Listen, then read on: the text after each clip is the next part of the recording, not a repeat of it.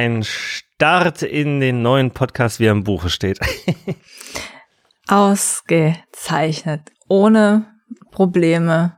Smooth wie, ich weiß nicht. Wie ein heißes Messer durch vegane Butter. Okay. nicht? Okay. Ich weiß nicht, ich habe gerade eher an sowas Kuscheliges gedacht, weil ich hier so eingemümmelt in meiner Decke sitze, aber okay. Es ja. ist äh, der 18. Januar. Ähm, 7 Uhr 22. 7 Uhr 22. ich bin äh, 6.30 Uhr aufgewacht, von der werten Freundin kurz rüber geradelt, weil ich dachte, nee, äh, dann, dann, ja, das passt schon, dann radel ich kurz rüber, dann ist der Kreislauf schon mal in Schwung, dann bin ich frisch, hab nochmal habe auch gleich frische Luft natürlich äh, eingeatmet. Das hat soweit auch ganz gut geklappt. Komme ich hier an, boote alles, irgendwie höre ich mich nicht, gibt es hier irgendwie erstmal Audioprobleme, so wie äh, in einem anderen bekannten deutschen Podcast. Gerne mal äh, noch ein bisschen in der Pre-Show Audioprobleme gefixt werden, äh, wurden. Äh, ja, aber es ist jetzt beseitigt. Und wir freuen uns, äh, endlich mal wieder euch etwas in die Ohren säuseln zu können. Stimmt's, Lady? Absolut. Ich freue mich sehr. Viel ist geschehen in der äh, Zwischenzeit. Ähm, Vielleicht sollte man noch dieses äh, frohes neues Jahr an euch alle da draußen sagen, auch wenn wir schon mitten im Januar sind. Ich glaube, das, das ist zu spät jetzt. Das hat mir gestern, vorgestern noch einer meiner Kunden gesagt. Also ist noch nicht zu spät. Hm, na gut. Also ich, äh, ja, von mir aus auch, von mir auch. Ein frohes neues Jahr. äh, aber es ist schon so lange her. Äh, dazwischen war ja zum einen Kongress, wo ich war, du leider nicht. Ähm, mhm. Und äh, das Mixtape ist doch endlich äh, verschickt worden. Die Auktion wurde beendet. Äh, 101 Euro hat äh, eine sehr freundliche Seele äh, für, dieses, für diese zwei Mixtapes ausgegeben. Es ähm, ist einfach verrückt. Das ist wirklich sehr verrückt. Äh, wir haben hier auch Brüder schwesterlich äh, halbe halbe gemacht und ähm, aber noch kein Feedback äh, bisher bekommen. Äh, ich, die Person hatte auch auf eBay gesagt, ja, sie müsste sich jetzt erstmal irgendwie das Mixtape von den Großeltern irgendwie ziehen oder so. Äh, das Mixtape, das, das äh, Tape Deck. Mhm. Also ich hoffe, es war, es hat auch irgendwie gefallen, ne? Also nicht, dass wir jetzt da die ganze Mühe gemacht haben und es ist einfach die totale Hassmusik, aber am Ende des Tages ging es ja scheinbar auch darum, äh, ein bisschen Support dazulassen. Das hat auf jeden Fall geklappt und uns eine große Freude bereitet. Ähm, vielen, vielen, vielen Dank an all diejenigen unter euch, die sich dafür interessiert haben und mitgeboten haben. Es war echt, äh, ich dachte, ich bin zwischenzeitlich auf diese Zahl geguckt und mir so, bitte was? ja. Ähm, oh, vielen Dank dafür.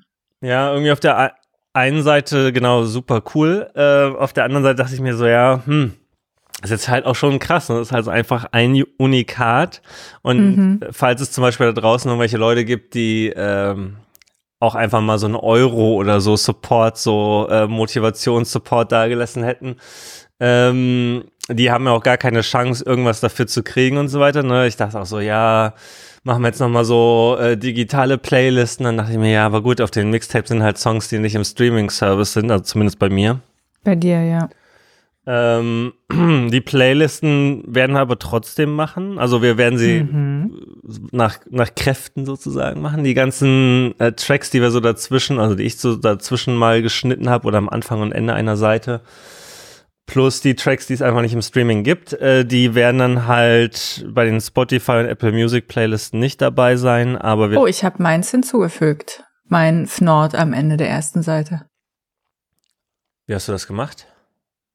Na, wir haben einen, das war ein Song, ja, den so. wir da reingeschnitten haben. Ach so, bei dir sind, ja, stimmt, bei dir ist es Filmmusik, aber die gibt's doch in der Regel auch, dachte ich. Äh, es gibt ein paar äh, von den Tracks, ja stimmt, eigentlich nur das Ende vom Mixtape, das gibt's nicht als mhm. Track, wobei, vielleicht könnte man nochmal nach dem Soundtrack gucken und schauen, ob es überhaupt einen gibt auf Spotify und Apple Music. Ich meine nämlich nicht. Ähm, und dann den Track, wo das mit drin war. Also gucken, ob der mit drin war. Müsste auf jeden Fall eigentlich. Naja, ich habe mir ja die DVD gekauft und gerippt. Ich muss mal kurz Nase pützen, kleinen Moment.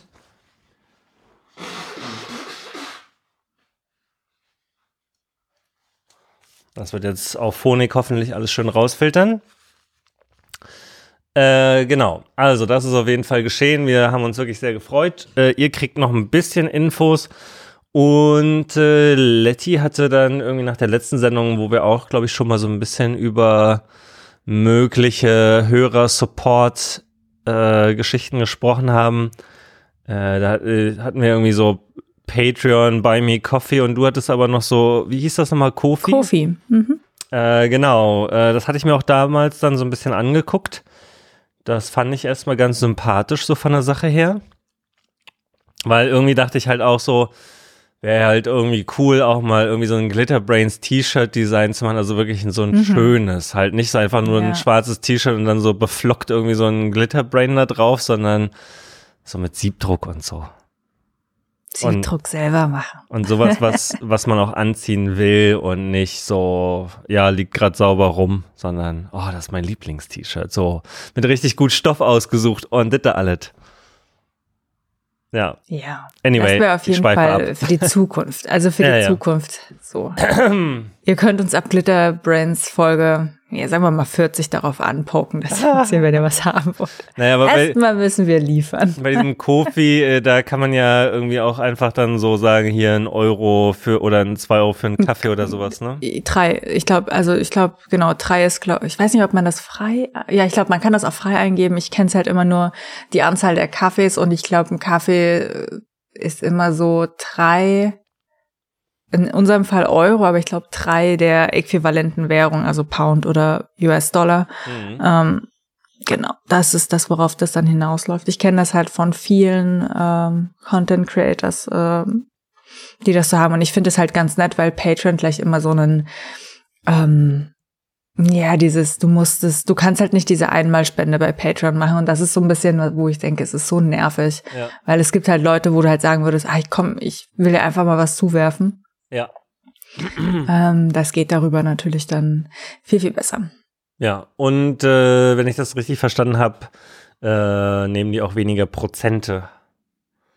Das verstehe ich halt überhaupt nicht, weil ähm, du bezahlst, wenn du zahlst, zahlst du direkt an die Person.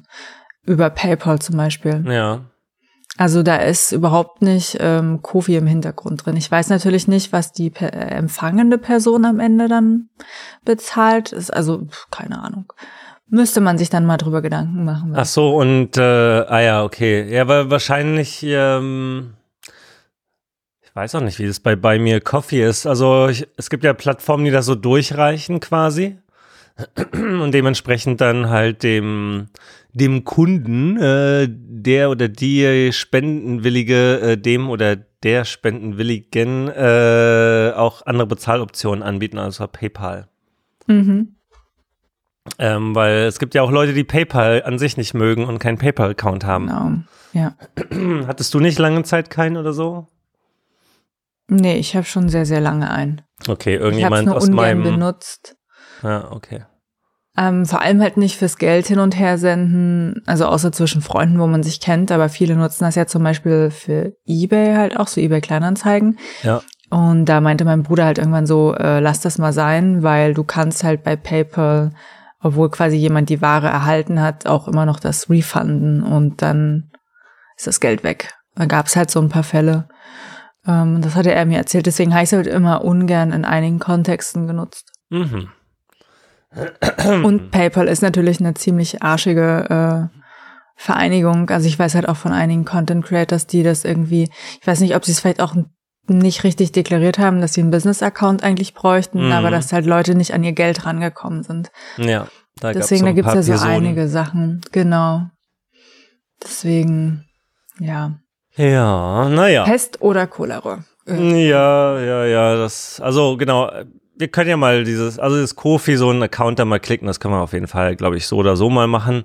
Äh, mhm. Und vielleicht so ein, irgend so ein Spenden-PayPal-Alias-Account. Aber das sind halt wirklich alles so eine Themen, ne? Also, ja, wenn das direkt an PayPal geht, will man dann sein privates PayPal da preisgeben, aber man kann, glaube ich, einen Alias für seinen PayPal-Account machen. Und dann, ja, naja. Anyway, lange Rede, gar keinen Sinn, gar nicht eigentlich Thema der Sache. Wir wollten nämlich eigentlich vor allen Dingen Mhm. Dank sagen. Und äh, Genau. in den Vielen Dank. findet ihr die äh, Playlisten der Mixtapes Mhm. in Schriftform. Äh, Letty hat sich bereit erklärt, die auch ganz fleißig in Spotify und Apple Music, also mit diesem Playlist-Tool-Dings da, ne, mit der Webseite da. Was? Äh, ne, war das nicht so der Plan? Nee, also ich habe ähm, also ich habe im Übrigen rausgefunden, das ist nochmal für, ein späteres Thema interessant, dass ich immer noch meinen alten Spotify-Account hatte und ich habe einfach ganz klassisch eine äh, Spotify-Playliste erstellt. Eine für dich, eine für mich von meinem Account aus und die quasi den Link geteilt. Also nichts mit irgendwelchen Tools. Ich habe deswegen habe ich halt auch bei meiner Playliste dazu geschrieben, welche von welchen Alben das gekommen ist, das äh, was auf dem Original Mixtape ist und habe dann halt versucht, dass es bei Spotify möglichst dasselbe ist. Ja, ähm, okay, weil ich dachte, ja, wir hatten ja doch in einer Episode, wie hieß denn das nochmal, dieses Tool? Äh, ja, ich weiß, nicht was du Linktree, sondern irgendwas für Musik, ne? ja. Und ich dachte nämlich, dass man da, wir hatten ja da einzelne Tracks oder so nachgeschaut oder reingeschrieben. Und äh, dann dachte ich, dass wir darüber nämlich auch die Playlist machen. Dann kann halt jeder da bei Tidal, bei Apple Music, bei Spotify äh, nach Herzenslust das machen, weil ich glaube, nämlich da konnte man nämlich auch Tracks. Albumlink beziehungsweise Songlink. Naja, dann gibt's auch Playlist-Link. Ich guck mal kurz, ich Album. geh mal drauf. Ja. Äh, Songs, Albums, Podcasts. Hm. Ja, ich glaube, genau da gab es es halt eben nicht, dass man Na gut, ja. auch Playlisten hatte, was schade ist, aber ja. Also das ist ja wirklich, also mehr als schade, ja. Aber man kann Search or Paste URL, wenn du jetzt da deine Spotify Playlist rein tust, mal sehen, was es dann tun würde. Moment, das sind jetzt ein bisschen viele Aufgaben Ja, ja, ja. auf einmal. Das musst du nicht sofort machen, das war jetzt nur so eine Na, jetzt bin ich schon dabei. live, live dabei. Live und oh, was passiert? Es zeigt mir eine weiße Seite an und es gibt sehr viele Fehlermeldungen in Okay. der Konsole. Ich glaube, damit kommt es nicht klar. Gut, abgehakt. Mhm. Dann äh, gehen wir über erklärt. vielleicht zum äh, regulären ähm, Programm. Ja. Und äh, du hattest letzte Mal gleich als ersten Punkt schon in diese Episoden Shownotes reingeschrieben einen Wikipedia-Link. Der Äh, zum Musikthema passt. ah, Also wir kommen zurück zum Musikthema Mhm. danach. genau, wir hatten über äh, optische Täuschungen geredet. genau, ähm, den, den, die Mondillusion. die, die Mondillusion. Und ähm, das ist ja äh, genau unser Auge, unser Gehirn sich da, äh, besser gesagt, uns einen Streich spielt. Und ich lag dann einen Abend in meinem Bett und ich höre halt ab und zu ähm, Podcasts zum Einschlafen. Und ich habe halt einen Podcast, der ist einfach so eine gute monotone Stimme, über die ich gut einschlafen kann. Und am Anfang hörte ich allerdings noch etwas über auch eine optische Täuschung, die ich aus dem Fahrradfahren eine ähnliche kenne. Und es ist dieses Gravity Hill. Mhm. Und zwar Gravity Hill bedeutet, ähm, dass du optisch wahrnimmst, dass es äh, bergab geht, aber eigentlich geht's berghoch. Ah ja. Ähm, und es liegt halt daran, dass die Horizontinformation in der Regel fällt. Also wenn man sowas sieht, dann ist links und rechts meistens bewaldet, Bäume. Du kannst den Horizont nicht so richtig wahrnehmen und dadurch hast du eine Verzerrung, ähm, die sich dann quasi im, im, im, äh, in dem, wie das Gehirn das wahrnimmt, ähm, ähm, erstellt. Und es kommt halt zu so lustigen Effekten, wie äh, du siehst Wasser den, den Hügel hinauflaufen. Dabei geht's Ah, ja. ja eigentlich bergab. Mhm. Und genau, es gibt dasselbe halt oder ein ähnliches Phänomen beim Fahrradfahren, wo du halt denkst, es geht, es ist eine, äh, es nennt sich False Flat, ähm, wo du denkst, es ist gerade, aber es geht halt so ganz, ganz leicht berghoch, aber du kannst es halt, du siehst es halt in dem Sinne nicht oder dein, dein Gehirn nimmt es falsch wahr, weil dir eben die umgebenden Informationen äh, fehlen.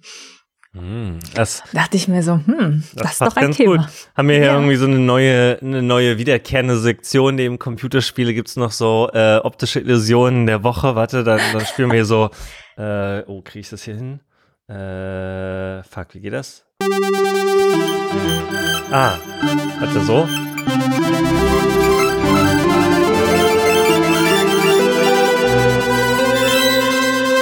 Die optische Illusion der äh, Woche. Stimmt gar nicht, wir releasen ja gar nicht wöchentlich, aber. Nee, des Monats. Wir haben schon mal einen Jingle. Wir haben schon mal einen Jingle. Ich weiß nicht, ob es hier endet, aber vielleicht ist es nicht die optische Täuschung der Woche, sondern der, der Wikipedia-Artikel der Woche oder der, der Ich hangel mich in der Wikipedia lang äh, ja, oder der Fnord äh, der Woche vielleicht. Der, der Fnord der Woche, ja. Weil, äh, ich meine, das habe ich wahrscheinlich schon x-mal gesagt, aber diese Wikipedia ist einfach furchtbar. Jedes Mal, wenn man da irgendwas liest, findet man einen Link, findet man einen Link, findet man einen Link und man landet irgendwo ganz anders. Aber jedenfalls, ich hatte mich dann halt auf der, ähm, auf der englischen äh, Seite zu diesem Gravity Hill halt so ein bisschen äh, das halt durchgelesen, ähm, wo das halt ähm, äh, also es ist halt auch noch nach wie vor ungeklärt, glaube ich, warum. Oder also man ist sich ziemlich sicher, dass es die die die der Mist der fehlende Horizont ist, was das äh, quasi bei uns auslöst, diese diese falsche Information.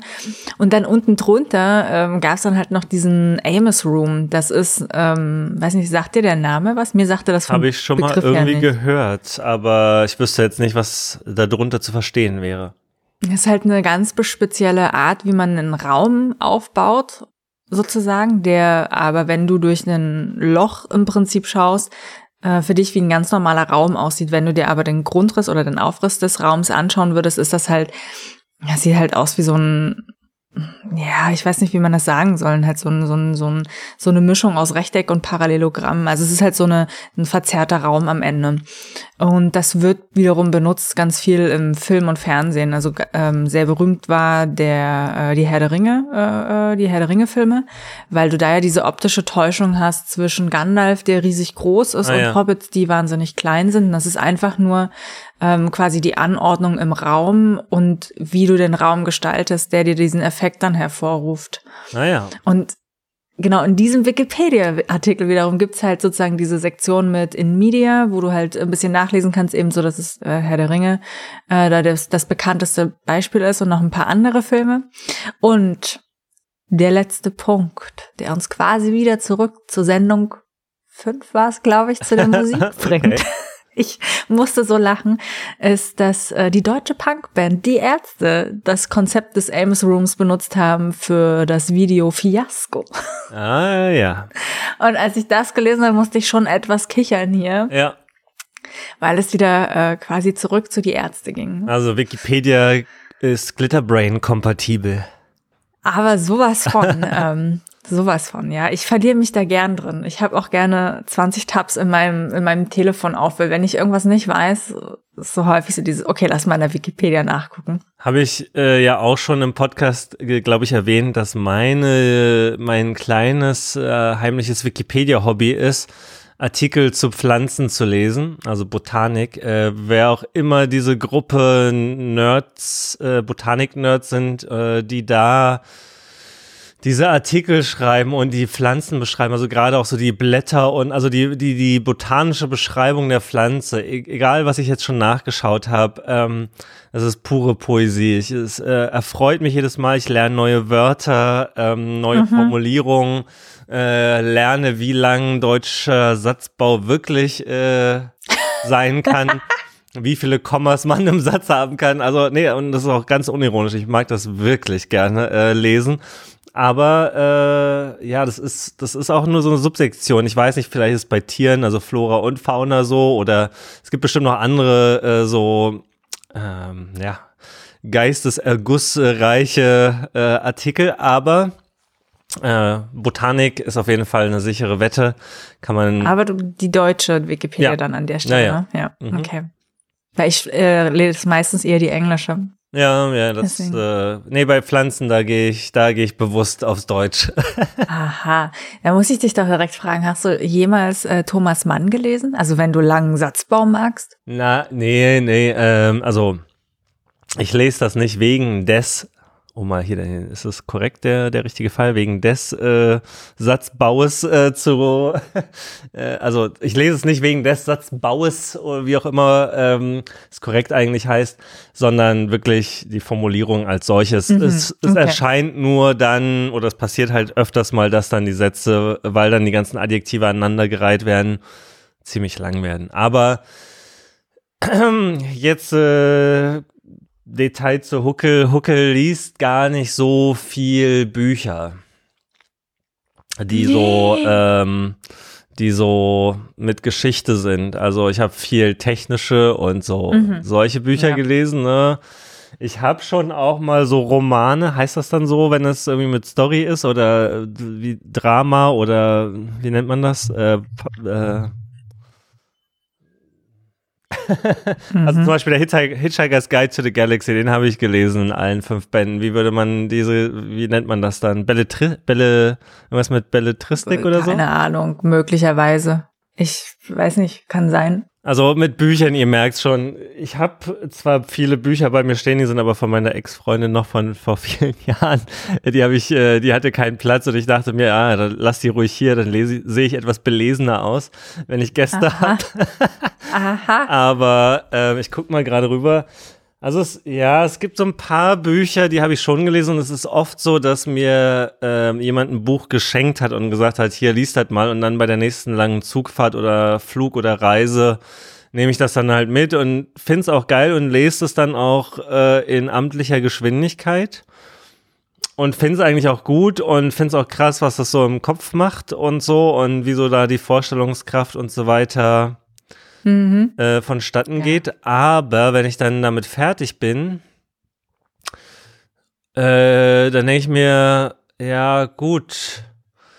Und jetzt? Ähm, und dann gucke ich mir so einen Buchladen an zum Beispiel oder irgendwelche Listen und so weiter und denke mir immer so, ich, ich sehe dann so das Buch vor lauter Büchern nicht im Sinne von, was würde mir jetzt wohl als nächstes gefallen? Keine Ahnung irgendwie. Es gibt einfach so viele Bücher und hm, ähm, hm, dann denke ich mir so, ich will mir jetzt auch nicht irgendwie das Falsche eintrennen. Zum Beispiel, irgendwie hatte ich auch schon immer vor, Gödel, Gödel Escher Bach mir doch mal reinzuziehen, aber ich weiß auch, dass da einige Leute mit so gestruggelt haben. Äh, und ich weiß nicht, ob ich mir so ein Struggle-Buch geben will. Und ich will irgendwie auch nicht irgendwie so total total runterzieht, dramatische Geschichten irgendwie, sondern irgendwie so, hm, es muss auch nicht unbedingt der Hitchhiker's Guide to the Galaxy sein, aber ah, ja, es ist schwer für mich. Ich weiß einfach nicht.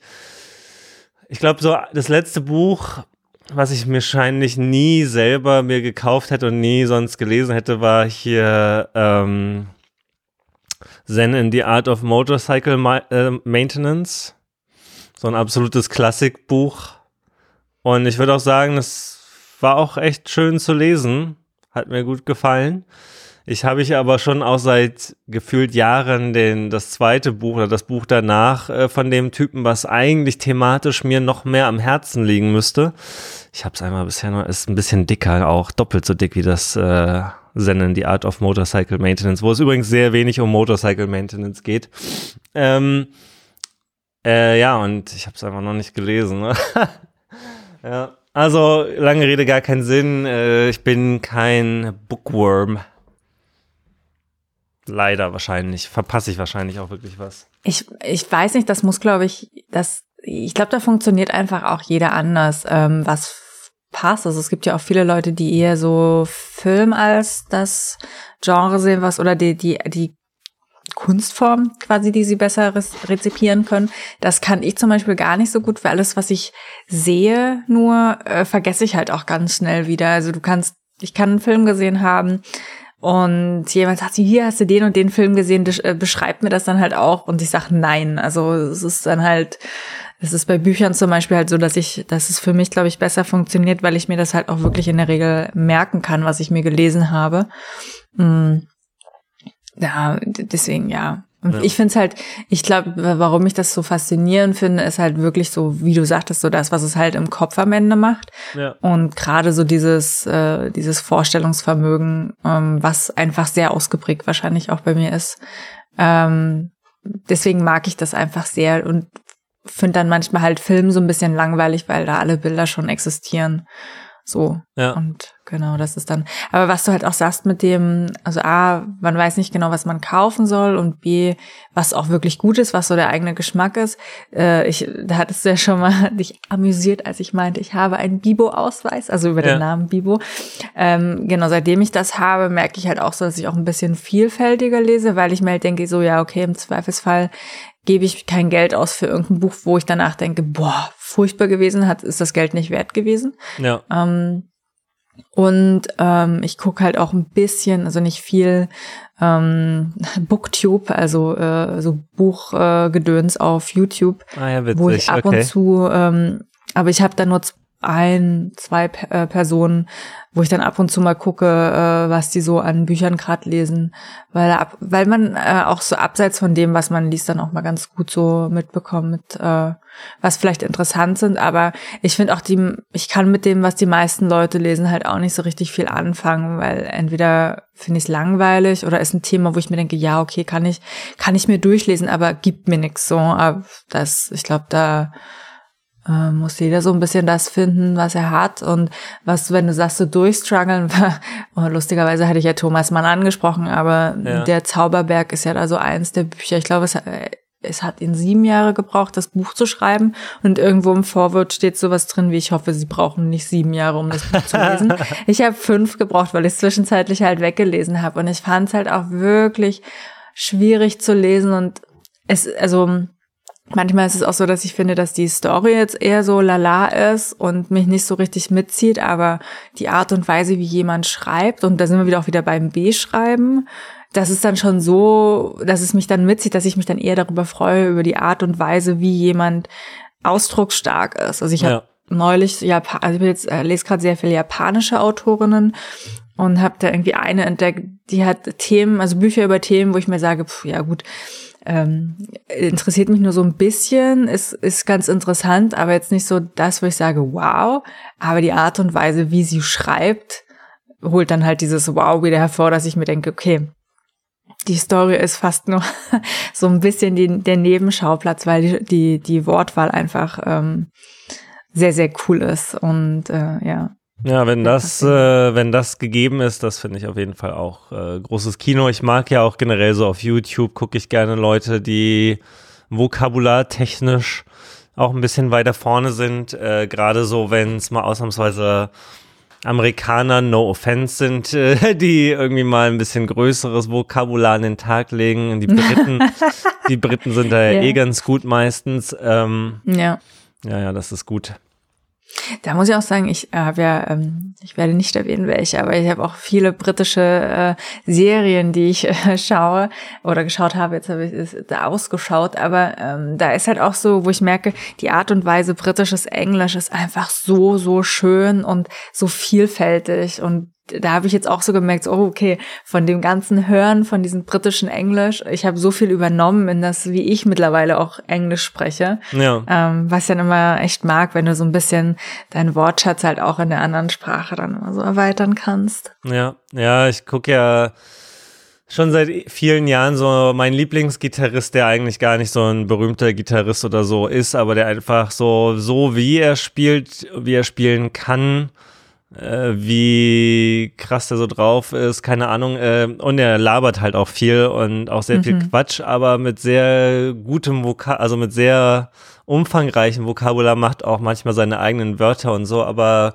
ich habe da, da so, eine, so eine Notiz in meinem Apple Notes. Äh, der Gitarrist heißt übrigens Greg Koch äh, geschrieben, aber in Englisch heißt es dann Greg Koch.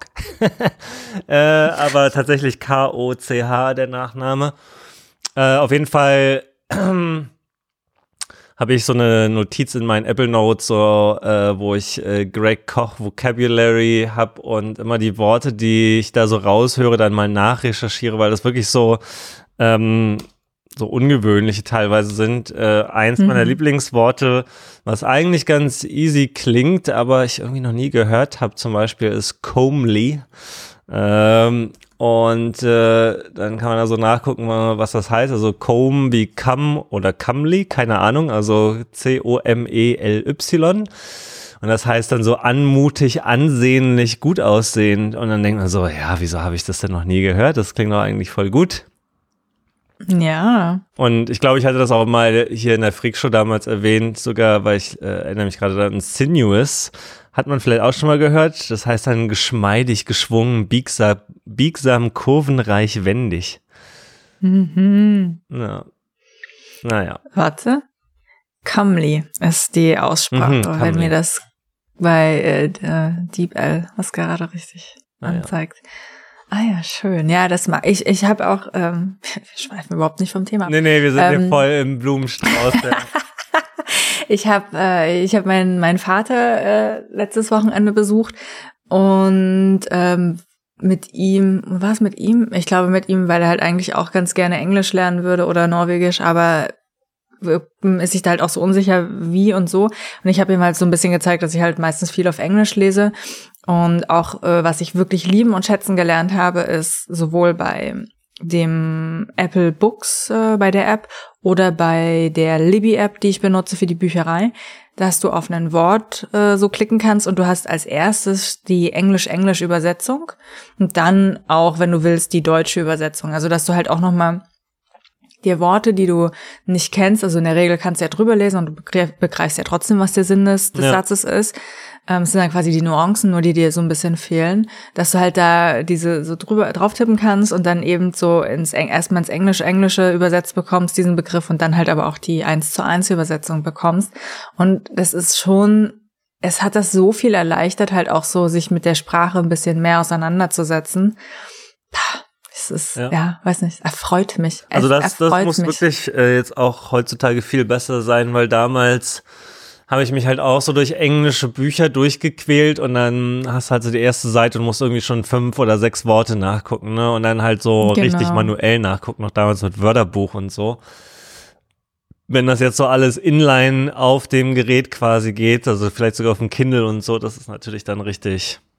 Ich glaube, beim Kindle gibt's das auch. Ich habe zwar auch noch einen, aber ich benutze den nicht mehr, weil, ähm, also ich, ich, ich dachte halt nie, dass ich auf dem Telefon lesen werde, aber dadurch, dass ich jetzt halt so viel ähm, auch zwischen meinem Partner und mir unterwegs bin, dass ich jetzt auch nicht immer das iPad mitschleppen will, Ja. ähm, habe ich halt wirklich angefangen, viel auf dem, auf dem, auf dem Telefon zu lesen und das Mit ist so einer Gameboy-Linse davor. Ja, vom Gefühl her. Aber weißt du, es ist, ich merke halt wirklich so, das ist ein, es ist halt wirklich ein Gamechanger gewesen. Seitdem lese ich wirklich viel, viel mehr. Und es ist dann auch auch so dieses, ich habe mal fünf Minuten und ich lese dann kurz mal noch die fünf Minuten. Naja. Und es ist halt wirklich, ähm, das hat sich dann bei mir wirklich noch mal ein bisschen verändert, weil ich habe eine Zeit lang ausschließlich Papier gelesen Hm. ähm, und habe jetzt aber sozusagen, ich lese in der Regel nicht monogam, ich habe immer ein oder zwei Bücher, die ich lese. Ja. Das, hat mich, das äh, wäre fast irgendwie ein Titel, aber auch nur fast. Ich wüsste nicht, wie ich das jetzt in den Titel, aber monogames Lesen. Hm. Monogames Lesen. Genau, und ich habe ähm, aber aktuell halt auch wieder zwei Bücher. Also eins ist halt ein dicker, fetter Wälzer, den ich äh, auf Deutsch noch ein zweites Mal jetzt lese, weil ich das Buch auch sehr, sehr cool finde. Ähm, und das ist aber halt so von einem Format, oder sagen wir mal so, es ist ein Kilo Buch, das möchte ich halt nicht immer mit mir mitschleppen, weil es halt auch wirklich groß und dick ist. Und da ist halt dieses handliche Telefon, ne? Ist halt Handy. Okay. Deswegen kann ich das echt nur empfehlen, äh, falls du ja, ich kann eh nur, ich, ich glaube, ich kann eh nur Werbung machen für äh, die Stadtbüchereien generell, äh, weil es, also gerade in Berlin, ich denke mal auch in anderen Städten wird es auch immer mehr Deu äh, Deutsch und Englisch geben und ich meine in Berlin wird es auch schon sehr viel auf Spanisch und auch Italienisch, Polnisch, Russisch und äh, Französisch auch gesehen.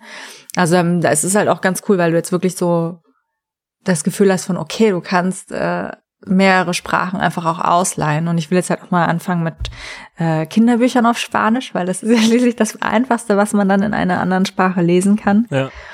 Um da halt auch mal so ein bisschen reinzukommen. Ja. Gut, gut. So, dann machen wir mal hier einmal vielleicht so eine Klammer zu kurz. Oder zwei oder drei oder vier. Weil eigentlich wollte ich nämlich ursprünglich noch zu diesem Wikipedia-Thema was sagen. Mhm. Oder ist noch irgendwas offen in den Zwischenklammern? Nee, in die, die Zwischenklammern sind, glaube ich, erstmal wieder geschlossen. Okay. Äh, stellt euch jetzt kurz so ein Klammerschließgeräusch vor. mhm. äh, wie, wie geht Dafür Klammer zu? wir so einen Jingle. Mhm. Ja, stimmt, aber wie macht man eine Klammer zu? Also es muss irgendwie so ein metallisches Schnappen sein oder naja, anyway, lassen wir uns mal inspirieren. Ähm, und zwar, du kennst ja auch Wikidata, ne? Ja. Ähm, für die, die es nicht kennen, Wikidata mal in Browser eintippen, aber ich denke mal, alle unsere Hörerinnen kennen Wikidata.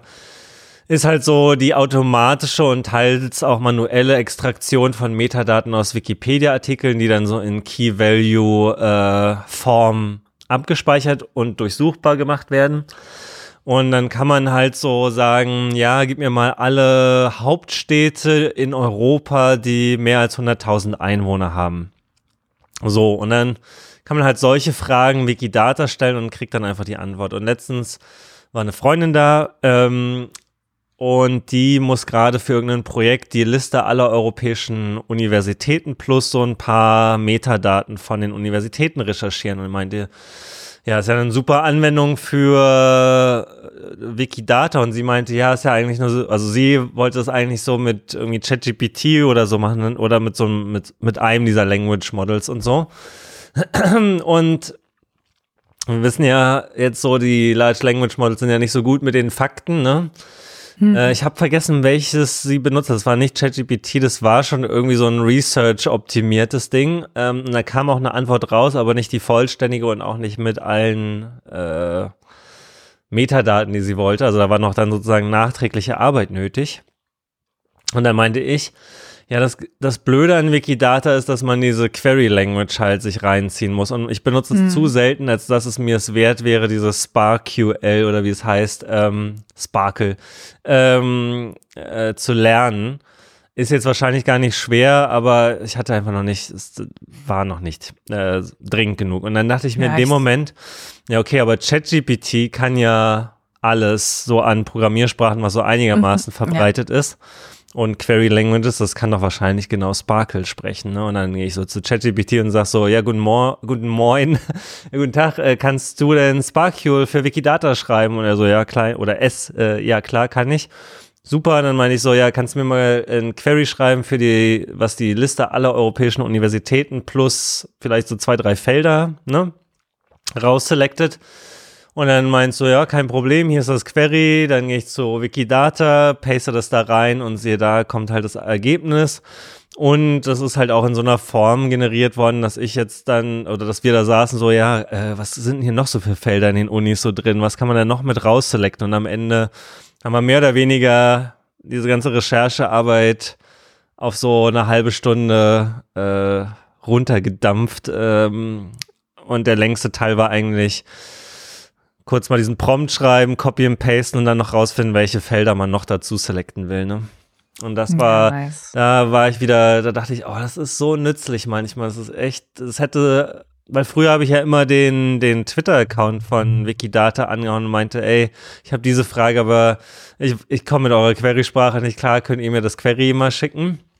Und das hat auch der Twitter-Account da immer gerne gemacht. Hat halt immer auch manchmal gedauert, einen halben Tag oder einen Tag.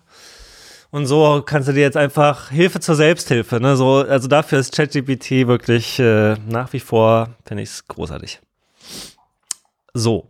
Mhm. Äh, ich sehe, du hast irgendwie äh, einen Punkt, äh, der, der vielleicht äh, ein negatives Licht äh, beleuchtet, äh, warum dein Punkt dann relevant ist. Aber bevor der kommt, mache ich noch ein ChatGPT. Wir sind nicht ja. gesponsert, ich finde es einfach manchmal einfach nur geil. Und zwar auch ein kleines Meta-Topic. Ähm, also ich spiele ja so ein Spiel Star Citizen, äh, was eigentlich noch kein Spiel ist, weil es immer noch in Alpha ist, nach zehn Jahren Entwicklung. Aber warum das so ist und so weiter, das würde jetzt den Rahmen sprengen. Auf jeden Fall ist es ein Weltraumspiel und es soll auch ein MMO sein, nicht unbedingt RPG, aber MMO. Und das hat Lore und man kann als Spieler in diesem Spiel mit anderen zusammen auch eine Organisation gründen. Die Implementation dieser Organisation ist noch sehr rudimentär, aber nichtsdestotrotz kann man sich schon mal so eine Org anlegen und dann wollen, äh, sind da so Felder für Description, History und irgendwie äh, äh Manifest oder irgendwie sowas, ne? Ka Charter. Und ich so, oh du, ich wollte jetzt erstmal nur eine Org haben. Und wie, wie, die ganzen Sachen, die fülle ich mal später aus vielleicht. So, so fing das an. Dann war natürlich die Frage, ja, okay, aber wie heißt jetzt die Org? Und ich äh, stream ja ab und zu wirklich ganz unregelmäßig mal auf Twitch. Und da gibt's ja auch immer dieses, ne, für die Subscriber so einen Namen für so die, die Community und ganz oft sind das irgendwie so, ja, die so und so Army oder die Squad oder was auch immer. Und das war mir irgendwie zu doof, dass ich äh, so äh, militaristische Wörter da hab. Mhm, und ja. ähm, irgendwann dachte ich mir, ja, okay, hier sind ja auch immer so die Regulars am Start, so der harte Kern. Und dann sind das ja einfach die Usual Suspects, ne? Ist ja klar. Das heißt, auf Twitch sind die Subscriber, werden dann halt so die Usual Suspects. Finde ich auch super passend und ich finde auch nach wie vor eins meiner Lieblings-Kongress-Motti war auch Usual Suspects. Nicht nur, weil ich dann den Dennis-Nerd als, äh, Kon als äh, Design-Gegenthese ins Rennen geworfen habe, was dann super beliebt wurde, äh, sondern auch tatsächlich auch die Überlegung so dahinter. Ne? Also dieses ganze ja, irgendwie irgendwas schiefgegangen. Ja, das war doch bestimmt wieder einer von den Hackern, ne? Die bösen Hacker, die alles irgendwie immer kaputt hacken und ähm, wo sozusagen gar nicht betrachtet wird oder beleuchtet wird oft, dass die Hacker mit so dieser unkonventionellen Herangehensweise oder Methodik das halt auch, oder die eben auch für gute Sachen einsetzen können, ne? Und dass damit auch gute Dinge erwirkt werden können, siehe Chaos Computer Club und so weiter. Mhm. So, und dieses ganze, dieses ganze Thema, das fand ich so konzeptionell schon immer ganz gut. Und dann, als dann diese Org äh, erstellt werden musste, dachte ich, ja, dann nehme ich hier halt auch Usual Suspects. Ne? Und dann, okay, jetzt, jetzt so ein Historic Record, jetzt wollen wir mal sehen, was ChatGPT wirklich kann. Ne? Und dann bin ich so hingegangen, meine, pass auf, kennst du das Spiel Star Citizen? Ja, kenne ich. Kennst du die Lore von Star Citizen? Ja, kenne es. Ähm, super, kannst du mir mal ein Historic Record für eine Org in diesem Universum namens The Usual Suspect schreiben. Und hat dann so einen 300 Wörter Absatz bestimmt geschrieben und genau das beschrieben, so dieses Mindset, dass es da so eine Gruppe gibt, ne, ich habe sie jetzt nicht Hacker genannt, aber meinte, habe das so beschrieben, was das für mich bedeutet, so Leute, kreativer Umgang mit dem Medium, äh, Dinge benutzen, für die sie nie gedacht waren, auf unkonventionelle Lösungen kommen und das halt so vielleicht auch mal in der Grauzone, aber auf jeden Fall mit mit einem guten Outcome als Ziel mhm. einsetzen ne? und dadurch auch vielleicht un unerwartet schnelle Ergebnisse erzielen und so diesen ganzen Käse da so runtergebetet. Und dann hat es mir halt so fünf Absätze Historic Record von einer Fake-Organisation da äh, geschrieben. Ich werde natürlich den Link jetzt mal dazu in die Show Notes packen.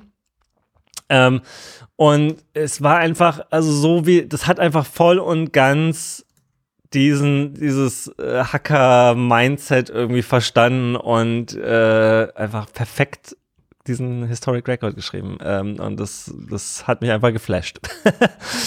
ja, äh, war geil. Ich äh, pack den Link zu der Org auch schon mal hier direkt in die Show Notes mit rein. Und ähm, genau, äh, das dazu. Jetzt aber dann, es sei denn, du hast noch Fragen oder Ergänzungen?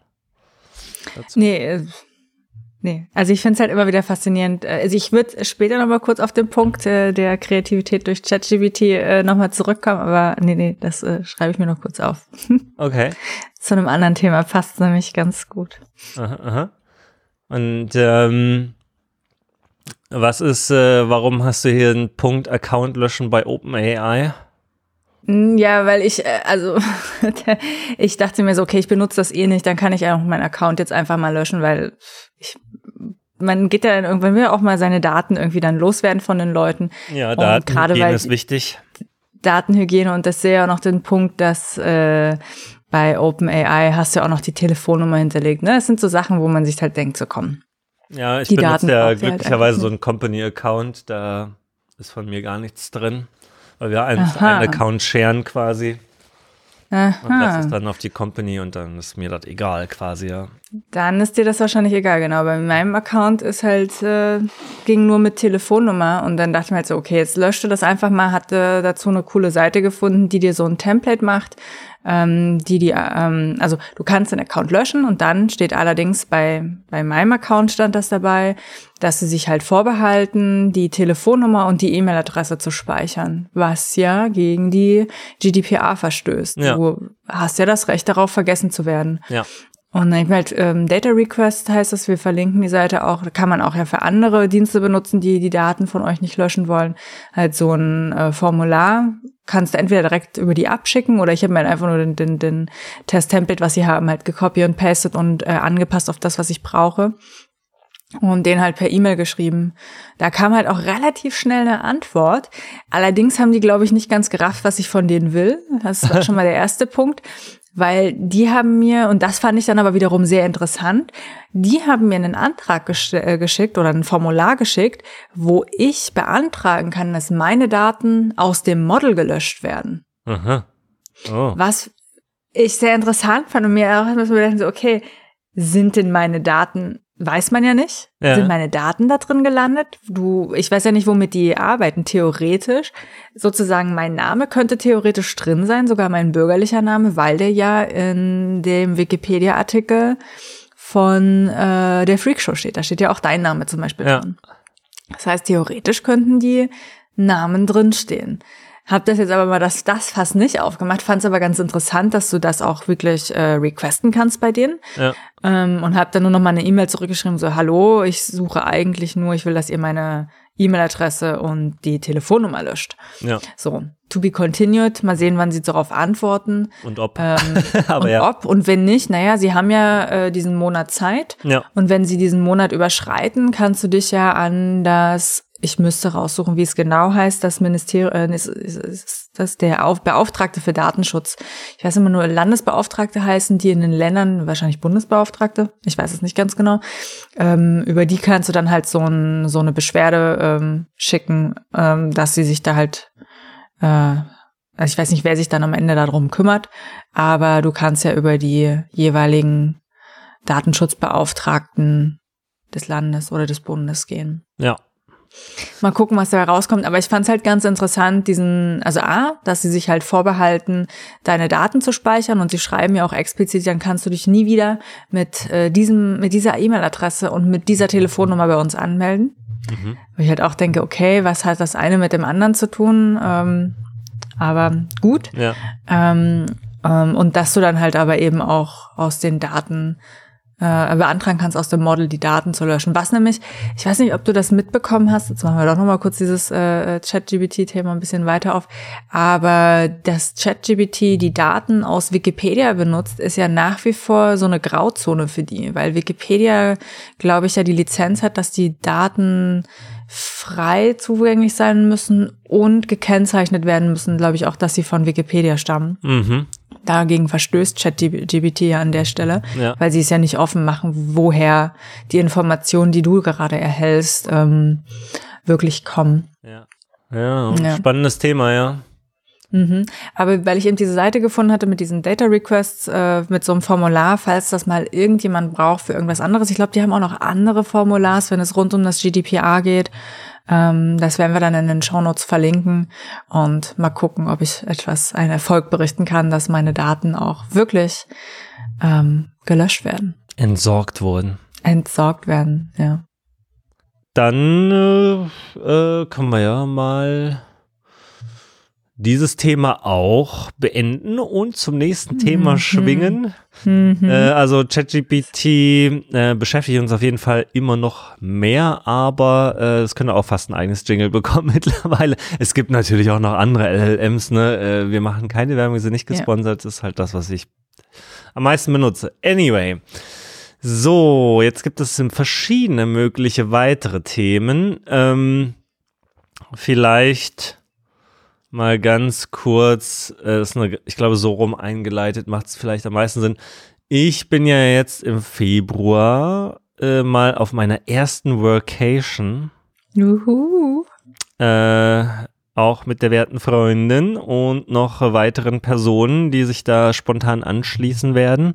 Oder jetzt natürlich nicht mehr spontan, aber ähm, und zwar geht es nochmal auf die Azoren, äh, nochmal auf die eine Insel, wo unser Segeltrip letzten Sommer gestartet und geendet ist. Ähm, diesmal in einem Airbnb-Haus, äh, outside of the season, auch nicht bei allerbestem Sommersonnenwetter. Ähm, aber halt nochmal so richtig draußen Natur und so weiter und so fort. Und ich bin auch mal ein bisschen gespannt, wie das da so off-season ist. Also ich habe jetzt schon mal Wetter geguckt, gerade sind so 15 bis 18 Grad, also es ist jetzt auf jeden Fall nicht arschkalt. Ähm, aber regnet halt auch viel und Sonne kommt auch mal ab und zu durch, aber es ist jetzt eben kein Sommer. Und ähm, dann äh, war ich ja, also ich trage ja seit eh und je den einen Sneaker, Skate-Shoe, den ich vor etlichen Jahrzehnten wahrscheinlich mittlerweile irgendwann mal kennengelernt und gefunden habe. Ich habe sogar meinem Blogpost mal einen Post zu diesem Schuh geschrieben, kann man einen Link in die Show Notes auch machen. Es handelt sich um den S oder ES oder wie auch immer man es aussprechen will, äh, den S Axel in der Slim-Variante. Früher habe ich auch die normale dicke Ballonschuh-Variante getragen, als ich noch Skateboard gefahren bin. Ähm, aber ja, der ES Axel Slim ist mein Sneaker der Wahl. Den trage ich 365 Tage im Jahr egal ob draußen drin, also nee, drin nicht, aber ja, wohl doch manchmal auch drin, wenn man halt irgendwo einkaufen geht oder so, ist ja auch drin. Ähm, aber ey, ah, ich könnte jetzt so vom Hundertsten auf Tausendste gehen, aber egal. Ähm, bei Schnee, bei Hitze, im Sand, äh, im Matsch, in Höhlen, auf Bergen, in, auf Wanderwegen, auch auf den Azoren, als wir da im Sommer viel rumgewandert sind, immer mit diesem Schuh. Und er tut auch so seine Dienste und ist auch nicht schlecht. Aber ich dachte mir, jetzt wo ich ja auch gerade so ein bisschen in diesen ganzen Survival-Shows so da reingucke und so ein bisschen Outdoor-Bushcrafting-Content mir reinfahre und so, wäre vielleicht mal ein ordentlicherer Schuh, Schrägstrich, Stiefel, vielleicht doch mal was, weil so diese Umknickgefahr, da hat der Sneaker natürlich nichts beizutragen. Und hm, äh, ja. ich bin jetzt zwar nicht wie auf rohen Eiern da auf den Azoren rumgelaufen, ich bin schon ziemlich gut so damit klargekommen, aber ich bin auch, ich habe auch immer aufgepasst, so ein bisschen, so gerade wenn es so über holprige Steine etc. unebenes Terrain ging. So, jetzt äh, Huckel und Wanderschuh. Ne? Das war jetzt auch wieder so eine. Ich habe schon oft mal so geguckt. Und es gibt ja da auch so ein riesen breites und fein aufgefächertes Spektrum von äh, richtig Bergsteigen zu, ach, ich will nur mal lose vom Hotel äh, so einen kleinen Wanderweg um quasi einmal um den Garten machen, ja, und das war dann das Wanderprogramm gibt es ja auch von normal hohe Schuhe zu mittelhoch zu richtig Stiefel in verschiedenen Klobigkeitsgraden und mhm. weiter und so fort. Ne? Und irgendwie das Auge wandert mit bei mir äh, und ganz viel von diesem Schuhwerk, was es dann so im Globetrotter Camp 4 etc. so gibt, finde ich persönlich total unsexy und nicht so und weitestgehend sogar hässlich. Also es gibt Ausnahmen und es gibt auch welche, weiß nicht, von Meindl oder wie die ganzen bekannten Schuh, Wanderschuhfirmen da so heißen. Da gibt's auch immer ein Modell, damit könnte ich mich schon so abfinden. Aber irgendwie geil finde ich es trotzdem nicht. Ne? Oder ich habe noch keinen gefunden, wo ich dachte, boah, mh, hm, lecker. Lecker aussehender Schuh. Und dann habe ich ja Seven vs. Wild jetzt in letzter Zeit viel geguckt, äh, diese deutsche Survival-YouTube-Serie.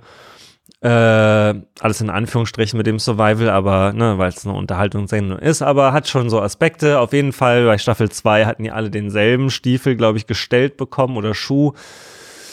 Den fand ich auch tatsächlich irgendwie so ein bisschen schick. Und jetzt in der dritten Staffel haben immer noch ein paar Leute den an und ein paar andere Leute haben so Alternativen an. Und dann habe ich das so recherchiert und der ist von der Firma Lova, die, wenn man auf lova.de geht, auch irgendwie so schöne, fröhliche Personen mit Bommelmütze im Schnee oder Trailrunning und so weiter ja, und alles. Lorenz Wagner der Name dahinter. Ah ja. Ne, sein Bruder Hanno Wagner hat die andere Firma, Hanwag. ah, interessant. Ja. Äh, die habe ich noch nicht entdeckt. Auf jeden Fall, ne, da gibt es dann so Mountaineering, Trekking, All-Terrain Classic. Und wenn man jetzt bei All-Terrain Classic mal, glaube ich, guckt, dann gibt es hier den, wie heißt er? Äh, ach nee, das ist Renegade GTX mit zum Beispiel. Ich meine, wenn ich mir den angucke, den gibt es dann auch in so so Farben wie äh, Espresso oder Olivsenf oder Navy Orange. Ja, ich, ich meine, ich würde nicht sterben, wenn ich das am Fuß hätte. Das wäre schon okay. Der sieht auch nicht so mega klobig aus und es gibt ja auch so ähnliche Modelle von Meindl und allen anderen halt. Fand ich okay. Aber dann habe ich hier irgendwie diesen Stiefel, den ich da gesehen hatte, die ganze Zeit oder Schuh irgendwie nicht gefunden. Und dann dachte ich, ja, okay, wo ist der denn? Und dann habe ich irgendwann mal aufs Professional-Tab da geklickt bei Produkte und plötzlich haben dann die Leute so schusssichere Westen an, seilen sich von irgendwelchen Gebäuden mit irgendwelchen Gewehren ab, haben Nachtsichtgeräte auf und äh, Professional meint halt so mhm. Einsatzkräfte, ne? Und ich dachte mir, oh, okay, äh, verstehe. Und dann ähm, ja, dann habe ich halt so festgestellt, zum Beispiel, wenn man bei Produkte in diesem Professional halt ist und dann auf Neuheiten unter Produkte nochmal geht, dann siehst du halt auch so voll so in Flecktarn die Leute da im Wald hocken und so weiter. Naja, und da finde ich dann diesen Schuh, den ich irgendwie so, irgendwie, der mir so gefallen hat oder den ich irgendwie interessant fand. Und zwar ist das der Sapphire Mark II GTX mit ich packe gleich mal einen Link hier in die Show Notes, damit man sich da nicht so mühsam durchklicken muss und du jetzt vielleicht auch mal schnell nachklicken kannst. Ähm, und der sieht halt irgendwie, der sieht jetzt nicht nach einem Militär oder sonst was Schuh aus, sieht halt irgendwie nach einem irgendwie so ein bisschen funky Outdoor-Schuh so aus. Wenn du den jetzt das erste Mal siehst, was sagst du dazu? Achso, ich äh, bin gerade äh, ganz irritiert, dass die auch diese Abteilung von Schuhen haben. Warte, warte, warte. Ja. Wo hast du den Link? Äh, ganz unten. Da ganz der. unten. Ja, ja, es, der hat halt so den, er sieht halt äh, ähnlich aus zu vielen ähm, Schuhen aus dem Trailrunning-Bereich vom Profil her. Also ja. er hat sehr starke Ähnlichkeit mit den Salomon-Schuhen. Mhm. Was ich, und ne, jetzt, was ich eigentlich an diesem Schuh gut finde, und das klingt total bescheuert, aber es ist die Farbe. Weil es, es gibt halt, gibt? Nee, nee, eben nicht. Ich mag dieses Coyote, Desert und Ranger Green tatsächlich äh, viel mehr. Also gerade Coyote, mhm. das sind halt so diese typischen Militärfarben so für verschiedene Environments, für Wüste, für ähm, naja, eher so, na, wie sagt man das, eine gemäßigte Zone oder so, wo halt irgendwie so eher, also dunklige, dunklerer Sand ist oder grün halt. Ich habe die jetzt in Ranger Green mir mal geholt und ich finde den Grünton auch mega gut und ich will, ich glaube, ich kann nicht widerstehen. Ich glaube, ich muss mir die auch nochmal in Coyote, ich mag dieses Braun so sehr und keiner von den zivilen Schuhen von denen gibt's in dieser Farbe und ich verstehe es nicht. Also ich könnte mir nämlich auch vorstellen, ne, dass ich den, also dass der da diese Braces über den Schuhkörper noch drüber hat, ne, diese Plastik, müsst ihr euch dann auf der Webseite nochmal angucken oder ein Bild davon, damit ihr das versteht, das ist jetzt sehr schwer zu beschreiben. Aber der Schuh hat links und rechts äh, nochmal so extra Plastik, ja, Dreiecke, die so in den, über den Schuh so ein bisschen drüber gehen, um einfach so das äh, Absch also so ne erstens noch mehr Stabilität natürlich, aber auf der anderen Seite ähm, den Schuh einfach nochmal robuster so an den Seiten zu machen, gerade wenn man so irgendwie so ein bisschen im bergigen, felsigen vielleicht unterwegs ist, vielleicht gar nicht schlecht. Anyway. Ähm, ja, du kannst gleich, du kannst gleich ja. deinen Seufzer verbalisieren. Ähm, ja. Ich habe den jetzt auch mittlerweile schon ich muss auch sagen, der ist extrem bequem. Also den muss ich nicht einlaufen. Ich hatte den jetzt so die letzten paar Tage mal so für kleine Läuf, also äh, Bewegungen einfach mal an, um zu gucken, ob irgendwo was drückt oder so. Aber ich bin da rein und der war tatsächlich sehr geil vom Tragegefühl sofort. Ähm, und ist halt auch relativ leicht äh, und äh, für das Klima, also es gibt auch so einen Schuhfinder, wo man dann halt sagen kann, ja, für kannst einen Ort eingeben, habe ich so Azoren eingegeben, hat es gesagt, gemäßigtes Klima und auch teilweise nass, meinte ich, ja, passt. Äh, und dann war äh, der Schuh da auch quasi dabei für so genau gemäßigtes Klima und relativ wasserdicht.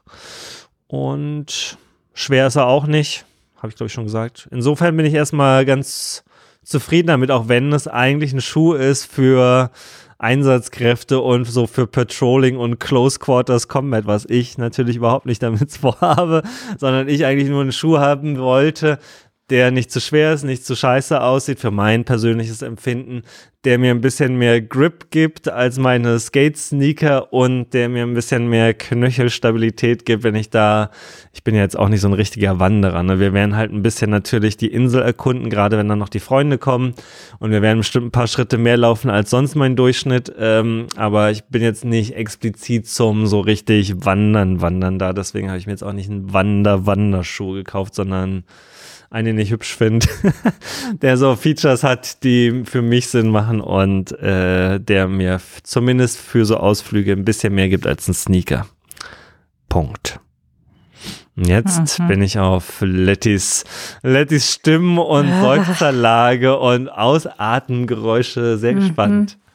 Ja, für mich ist das halt, also ich habe von, also hat ja schon gesagt, Lova ist der Bruder von, äh, also Lorenz Wagner ist der Bruder von Hanno Wagner und ich habe von Hanno Wagner, also Hanwag die Schuhe, die mhm. Wanderstiefel, die ich mir auch in der Tat fürs Wandern damals äh, gekauft habe, die ich jetzt, jetzt habe ich sie im Winter zum Wandern angehabt, aber die man in der Tat nicht so richtig häufig ansieht. Und das sind schon die klobigeren, ich weiß auch ja. gar nicht, welche ich von denen habe, was aber für mich damals entscheidender war.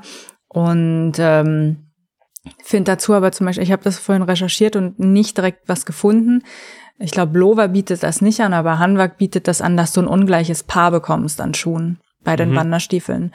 Und ich habe halt zwei unterschiedlich große Füße wie die meisten Leute. Mhm. Ich finde es mega unangenehm, gerade wenn du wandern gehst und es geht bergab, merkst du das als erstes ja an den Stellen. Und es ist super unangenehm, wenn du dann nicht Schuhe hast, die richtig gut sitzen. Und äh, ich habe nur eine halbe Größe Größenunterschied, aber ich finde es so also ich macht sich bei mir so sehr bemerkbar, dass ich halt damals äh, bei Camp 4 rein bin und gesagt habe, hier, ich würde gern eigentlich ein ungleiches Paar Schuhe haben, weil ich damit so Probleme habe und da gab's, also es gibt sehr wenige mhm. und bei denen kriegt man das gegen einen, ich finde sehr geringen Aufpreis am Ende. Die Schuhe sind teuer, keine Frage, aber sie haben am Ende äh, unmerklich mehr gekostet. Ja. Ähm, das ist das Erste. Hm? Äh, genau, dazu kann ich auf jeden Fall sagen, das Problem habe ich nicht. Also meine Füße sind tatsächlich ziemlich ähnlich, überraschend ähnlich, weil ich habe davon auch gelesen und dachte mir so, ja. ach ja, echt, Moment, mal gucken. Äh, mhm. Aber die sind ziemlich identisch gleich lang und auch so von der Breite äh, konnte ich keine Unterschiede feststellen. Deswegen, also das war bei mir noch nie ein Thema und aber klar, wenn, wenn, wenn man das hat, dann darauf zu achten und ich weiß jetzt auch nicht aus dem Kopf, ob das bei Lova äh, geht. Bei den äh, mm -mm. bei diesem Professional gibt's nur ja, normale und breite Füße zur Auswahl ja. und ja. Ja, genau, das, das ist so die eine Sache, auf die man auf jeden Fall achten muss. Und dann ist halt so, wie du schon sagst, also eigentlich den Einsatz, den man hat, man braucht in der Regel den Stiefel nicht. Und eigentlich auch nicht so richtig diese Knochel, Knöchelhöhe, weil, ähm, also das habe ich jetzt über die letzten Jahre gemerkt, das, was man eigentlich braucht für die meisten Sachen, sind gute Trailschuhe. Und das sind in der Regel, kommst du da mit Trailrunning-Schuhen oder was bei äh, Lova unter den All-Terrain Sport fällt, reicht in der Regel völlig aus. Ja. Also wenn du da halt was mit mehr Grip hast und ähm, Stiefel, also ich bin von Stiefeln in dem Sinne sozusagen nicht mehr wirklich überzeugt, weil es ist eigentlich in der Regel immer zu schwer und du kommst mit einem guten Trailrunning-Schuh oder einem guten Schuh, der Grip hat. Zustiegsschuhe zum Beispiel für ähm, ähm, sind da auch ähnlich gut vom Grip. Eigentlich in der Regel besser. Was aber wirklich ein äh, No-Go für mich ist an den Schuhen, ist, dass äh, sie halt Gore-Tex benutzen, also GTX. Dieses äh, ja. Gore-Tex macht deine Füße einfach nur schwitzig und äh, es, ein Schuh muss atmen können und dieses Ich bin wasserdicht Schuh äh, heißt halt aber auch auf dem Umkehrschluss, du hast halt wirklich einen schwitzigen Schuh und wenn du Pech hast, so, dass es halt nicht atmen, also es kann halt nicht atmen an der Stelle und äh, ich, also ich komme damit überhaupt nicht klar. Ich habe auch keinen einzigen Schuh mehr, wobei ich weiß nicht, ob der Wanderschuh, nee, ich glaube, der ist Leder. Und der hat keine Sonderbeschichtung noch drauf. Ähm, aber ich auch bei den bei bei vielen Lauf äh, ähm, Trailrunning Schuhen gibt's halt diesen ich finde es halt wirklich Müll ist dieser äh, äh, Gore-Tex äh, an Schuhen, weil du halt diese Atmungsaktivität nicht drin hast und Aber ist das nicht genau das Feature von Gore-Tex? Also das steht doch das extra überall ja, dran nee, Ist es aber nicht. Ach, das ist also vielleicht funktioniert's für einige Leute, aber ich habe noch niemanden gehört, der gesagt hat, boah, ist das geil.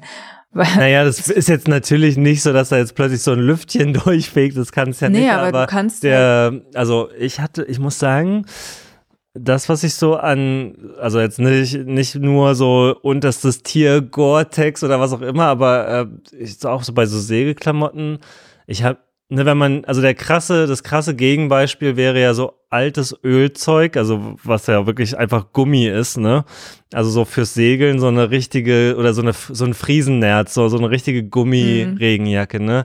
Da hast du, da, das ist wirklich nicht atmungsaktiv. Da bleibt der ganze Wasserdampf drin und du machst da so ein Feuchtbiotop instant, ne? Und dann zieht man sich einen dicken Wollpulli drunter, damit es irgendwie, nicht direkt am Körper klebt und so, aber das ist ein, das ist, da sind für mich Welten zwischen so Gore-Tex und wirklich nicht atmungsaktiv, ne? Und bei den Schuhen muss ich jetzt sagen, ich bin jetzt schon viel, also schon mal so zwei Stunden am Stück angehabt und so rumgelaufen ich habe jetzt kein Wasser da drin stehen haben oder ne, also dass es halt irgendwie so ein bisschen damp wird und so. Ich glaube, dass da kommt man doch generell nicht rum, wenn da nicht irgendwie so diese Lüftungslöcher drin sind, oder? Oder ganz leichte Schuhe hat.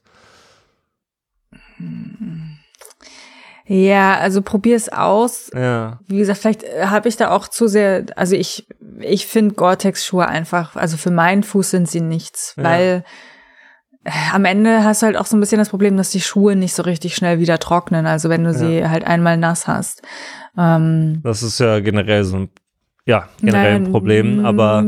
Nicht unbedingt, also ich merke den Unterschied halt schon zu den Laufschuhen. Klar. Die ja, okay. trocknest du dann halt aus. Also die, die lässt du halt einfach einen Tag oder über Nacht trocknen und dann ist das halt besser. Ja. Aber wenn du halt ein, also einen Laufschuh jetzt mit Gore-Tex zum Beispiel hast, dauert das wesentlich länger. Hm probier's aus. Also ich, ja, ja. ich werde berichten, genau. Ja, ich also, bin gespannt. Sogar live, also live von den Azoren, weil ich nehme ja Audio-Interface und Zeug mit. Das heißt, Yay. wir können dann so einen Remote-Podcast mal machen. Ähm, genau, aber ich so ein bisschen teilweise auch, deswegen wollte ich jetzt auch nicht so einen ganz schweren, also so Heavy-Duty-Wanderschuh, sondern so ein mm. bisschen leichter gebaut. Und äh, dadurch, dass die ja da in Panama auf so einer tropischen Insel, wo es die ganze Zeit geregnet war, mit dem Schuh unterwegs war und keiner es so gehasst hat, sagen wir mal, und die die auch irgendwie wieder trocken gekriegt haben teilweise, äh, dachte ich mir, okay, es, es das muss ja möglich sein. Ne? Ja, Aber, ja. Ich, was ich halt ganz interessant finde, ist, man merkt halt so, dass dieser Bergsteige-Schuh-Fetisch so ein Europä europäisches Ding ist. Also ich habe ja auch diese Hundenstiefel. Ja. Und das ist echt ein europäisches Ding. Wenn du dir halt Leute anguckst, die gerade aus den USA kommen, die wenigsten gehen für das selbst in die Alpen. Da gehen die nicht mit diesen ja, Bergschuhen. Da hast du halt einen soliden Trailrunning-Schuh, den du nimmst. Und ich glaube, das ist halt so ein bisschen der Unterschied, dass man so aus, ich weiß nicht, ob das jetzt in Europa generell oder halt nur so ein so ein, so ein deutsches Ding ist, aber das ist halt immer so ein Stiefel, äh, äh man hat diesen Stiefelfetisch sozusagen. Und ähm, bei den meisten, die halt woanders herkommen, ist es echt eher so, dass es Halbschuhe sind und weiß nicht, dass äh, ich bin mittlerweile auch mehr auf diesen, ich nehme einen leichten Trailrunning-Schuh viel lieber, die hatte ich auch auf den Azoren ja dann mit und habe dann ja ähm, die eine Wanderung, die wir gemacht haben, gerade auch als es dann so so nass war und feucht und und, und äh, schlupprig, ähm, bin ich die dann mit dem Trailrunning-Schuh einfach spazieren gewesen. Und das war halt schon sehr viel angenehmer. Ja, ich habe mir halt, zum Beispiel, hm? also äh, sorry, äh, ein, ein Aspekt, warum ich das jetzt auch ein bisschen höher haben wollte, ist, weil es da jetzt auch ziemlich feucht ist und Regen durchaus erwartet ne, wird bei den Sneakern wenn ich da einmal durchs so hohe Gras oder so stapfe, ne, dann, dann, dann läuft das nicht nur, also wird nicht nur der Schuh nass, sondern auch so da, wo das in, in den Schuh reingeht oder der, der Sockenansatz, wie auch immer man es nennt. Ne? Ja. Äh, das ist schon oft passiert, dass dann irgendwie da so ein fetter Tropfen Tauwasser oder sonst was da rein ist und dann äh, wollte ich einfach auch deswegen das sozusagen ein bisschen höher haben, dass äh, beim so durchs, äh, durchs hohe Gras warten quasi ähm, das Einfallstor der für die Feuchtigkeit auch noch ein bisschen höher liegt. Mhm. Ähm, ja, naja, ich werde mal berichten. Genau, ich nehme ja. auf jeden Fall auch noch meine Sneaker mit. Also es, ähm, und noch ein paar Birkenstocks. Wir machen das, Sh das Shootout. Was ist besser in der in der Höhle auf hubbeligem Fels, äh, auf dem Wanderweg im hohen Gras. Äh, Birkenstock mit oder ohne Socken? mm, ist, mm, mit? oh Gott. nein, nein. Äh, okay, okay, barfuß natürlich. Gut, ja, das war also jetzt erstmal hier so kurzer, kurzer Schuh, meine ja, kleine bin, Schuhreise. Bin gespannt, äh, was du dann berichten wirst. Äh. Bin auch gespannt, was die, die werten Hörerinnen vielleicht noch zu, mhm. Zu diesem Szenario sagen und sagen, ja, nee, Lady hat schon alles richtig gesagt. Äh, Huckel wieder Gear Acquisition Syndrome voll abgeschweift, abgeschwiffen. Also ich meine, das hatte ich ja auch mit meinen Wanderstiefeln und die habe ich mir vor zehn, nee, acht Jahren oder so gekauft. Mhm. Ähm, und es ist wahrscheinlich auch ein bisschen overpowered gewesen. Die, aber jetzt habe ich sie zum Beispiel, als es so extrem geschneit hat, im, im, im Dezember war ich ja ähm, auf einem verlängerten Wochenende in den Bergen, Mini-Bergen unterwegs. Ja. Und da haben die sich halt auch sehr bewährt, weil ja, sie sind sehr warm gewesen. Ja. Ja, und genau, also wie gesagt, auch äh, Schneegestöber. Ich glaube, man will dann auch einen höheren Schuh haben, damit der Schnee da nicht so, also das ist ja, ja das Schlimmste, wenn da Sonne... Noch so niedrig sogar. Also die, okay. die, die du hast, sind auch ja nicht die ganz, ganz hohen. Ja. Also wenn es halt richtig Schnee ist, also beziehungsweise man muss vielleicht sagen, wenn eigentlich Schnee ist, geht man mit, ah, wie heißt denn das auf Deutsch? Gators sind das im Englischen. Mhm. Es ist so ein Überschuh, also so nicht so ein Überschuh, wie heißt denn, wie heißt denn das auf Deutsch? Äh Gamaschen. Mhm. Ja, ja, ja. Die man so äh, vor allem halt um das Fußgelenk sozusagen, um, äh, um die, die, diesen Part so bis zur Mitte des Schuhs bedeckt. Und das ist halt, glaube ich, eigentlich das, was man will, wenn man im Schnee oder auch in der ja, Schneesand äh, Wasser hat. Ähm, mhm. Das ist, glaube ich, eigentlich da, wo man hin will. Naja, okay. Mhm. Gut. Gut. Ähm, ja, und jetzt so vielleicht im Anschluss noch dazu. Ähm, Ah, ja, habe ich mich mal mit Osmose beschäftigt. Mhm. Um, äh, hast du dich schon mal mit Osmose beschäftigt? Biologieunterricht, zehnte Klasse wahrscheinlich das letzte Mal. Was, Osmose und Diffusion. Ja, und Osmolarität, sagt dir das auch was? Mhm. Nichts mehr. Okay, weißt du noch so grundsätzlich, also Osmose kannst du wahrscheinlich jetzt irgendwie so ein paar Halbsätze zusammenstammeln, so grob in die Richtung, worum es da geht, ne? Musst du jetzt nicht machen, du kannst einfach sagen, ja. Ich, irgendwas war mit Membran und was durchkommt und was nicht durchkommt. Mhm, mhm. Ja, das ja. ist so das letzte Wissen, was ich habe. Ja, also ähm, bei dieser Serie Seven vs. Wild da kam halt, ich sage jetzt nicht in welcher Staffel und in welcher Episode und keine Teams, damit es jetzt nicht zu gespoilert ist, aber sagen wir mal, irgendwo da war Trinkwasser ja natürlich schon mal ein Thema. Die werden ja da irgendwo auf irgendeiner Insel ausgesetzt und müssen sich im Wesentlichen selbst versorgen halt die ganze Zeit. Und es gab, gibt halt in der, von der Produktion vorher immer so ein Scouting von den Spots, wo die ausgesetzt werden, um zu checken, ob da irgendeine Frischwasser, Süßwasserkelle ist, ne?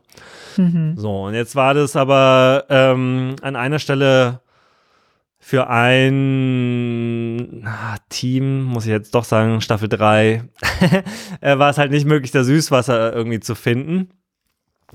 Und dann gab es da irgendwie nur Brackwasser. Äh, was verstehst du unter Brackwasser? Ekelhaftes Zeug, was ich definitiv nicht trinken möchte. Wo würdest du Brackwasser üblicherweise finden? Was kommt so als erstes in den Kopf? Äh, irgendwo, also entweder auf dem Boden, so Pfütze, mhm. ist so mein erster Gedanke, oder halt in irgendwelchen, äh, ich muss an Ruinen denken, Ruinen ja. mit alten Metallfässern oder Metallgegenständen, wo sich das Wasser gesammelt hat. Leider völlig falsch, aber ich hätte es genauso mhm. gesagt. Äh, ich wusste auch nicht, äh, was Brackwasser eigentlich ist. Äh, also ich habe schon echt einiges dadurch gelernt. Äh, Brackwasser ist tatsächlich ähm, Süßwasser, was mit Salzwasser so kontaminiert oder gemischt wurde. Also stell dir vor, du hast so ein kleines äh, bisschen so ein, so ein Fluss, der von so einem See abfließt so und zum Meer geht und das ist eigentlich Süßwasser und jetzt ist da irgendwo so ein, so ein Sammelbecken noch so zwischendrin am Strand und dann spült die Flut da rein und dann hast du eine Mischung aus Süß- und Salzwasser und das ist eigentlich Brackwasser. Mhm. So, fängt es nämlich schon mal an. So, und dann haben die versucht, das da zu trinken, äh, weil das war ja eigentlich ihre Süßwasserquelle, weil ja aus so einem Süßwasserlauf da die ganze Zeit das eigentlich zum Meer geflossen ist. Aber dann gab es irgendwie eine Sturmflut und dann ist da Salzwasser reingespült und die haben dann gedacht, boah, das ist ja salzig, das kann man gar nicht trinken. Und es war dann für die äh, ultimativ ein Ausscheidegrund. Und dann gab es aber so ein geiles Video äh, von so einem Survival-Outdoor-Typi, der auch so Bücher schon dazu geschrieben haben, die wohl auch so ein bisschen Referenzcharakter in diesem Bereich haben zum Thema Not-Trinkwasserversorgung. Und der hat dann in dem Video das nochmal erklärt, wie das eigentlich so alles ist. Ne? Und Ah, noch eine Frage, die du vielleicht äh, beantworten kannst. Weißt du, was, mhm. was isotonisch eigentlich bedeutet?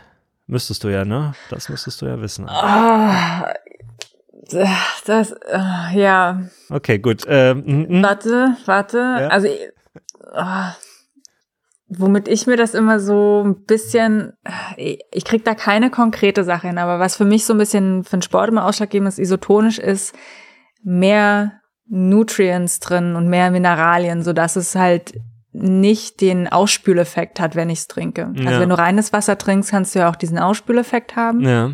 Der wird ja dadurch verhindert oder Salze, ja, ja irgendwie. Also es ist nicht ganz daneben, aber äh, auch du kannst wahrscheinlich noch was lernen. Ich verlinke auf jeden Fall dieses Video. es ist auf jeden Fall wirklich sehr viel äh, dichter und wissenschaftlich korrekter als das, was ich jetzt hier wiedergeben kann. Ne? Das ist jetzt nur ein Teaser. Ähm, aber, also es ist wohl so. Dein Blutplasma, also nee, fangen wir vorne an mit Osmose, ne? Genau, also das mit diesem Membran und Durchlassen und Aufnehmen und so weiter, richtig. Osmolarität äh, ist sozusagen, wie viel, wenn ich das, ich hoffe, ich habe es noch richtig in Erinnerung, wie viel Wasser oder osmoseaktive Teilchen im Wasser gelöst sind. Sagen wir mal, wir haben zwei Gefäße. In dem einen sind zwei Teelöffel Salz drin und in dem anderen ist ein Teelöffel Salz drin. Dann hat das Gefäß mit den zwei Teelöffeln Salz die doppelte Osmolarität, weil doppelt so viele Salzmoleküle drin sind, die osmotisch aktiv sind. Und Jetzt wissen wir ja, dass so Salz Wasser anzieht, ne? Mhm. Und das ist quasi, ne, wenn man jetzt eine Membran zwischen diese zwei Gefäße macht, was kein Salz, sondern nur Wasser durchlässt, ja, und der Füllstand von beiden Gefäßen war vorher gleich, nur unterschiedlich viel Salz, dann zieht das doppelte Salz in dem einen Behälter das Wasser aus dem anderen ja. raus und hat plötzlich das doppelte Volumen mhm. als das linke. So, das ist dieser ganze Osmolar, also Osmolarität und Osmose und so weiter, das kommt da alles so zusammen. So, wenn du jetzt ein Prozent Salz in deinem Trinkwasser hast, dann hat das äh, dieselbe Osmolarität wie dein Blutplasma. Das arbeitet auch so mit einem Prozent, jetzt grob vereinfacht gesagt, so Salzgehalt. Ähm, und dementsprechend, wenn du dir jetzt ein Glas Wasser machst und da ein Prozent Salz hast, also man könnte jetzt einen Liter nehmen und dann einfach 10 Gramm Salz reinmachen und das schön umrühren. Wenn du das trinkst, dann ist das sozusagen dementsprechend isotonisch, weil du weder was rausnimmst noch was zufügst oder ne, erhöhst äh, im Vergleich zu deinem Blutplasma. Das heißt, du spülst nichts raus, du verlierst nichts und du machst aber auch keine Überdosierung, weil du faktisch gesehen genau auf dem richtigen Level unterwegs bist. Jetzt kann der Körper halt, also wir sind Osmose-Regulatoren, das heißt, wir können halt auch mal ein bisschen salziger und auch mal ein bisschen weniger Salz trinken natürlich, weil unser Trinkwasser hat, glaube ich, 0,01 Prozent Salz oder osmol, osmotisch aktive Artikel, äh, Partikel drin. Du kannst auch destilliertes Wasser ohne Probleme trinken für eine Zeit. Aber in dem Fall, wenn dann die Konzentration viel niedriger ist, spülst du sozusagen aus deinem Körper ähm, diese osmotisch aktiven Partikel und Moleküle raus. Kann Salz sein, kann Mineralien, kann alles Mögliche sein.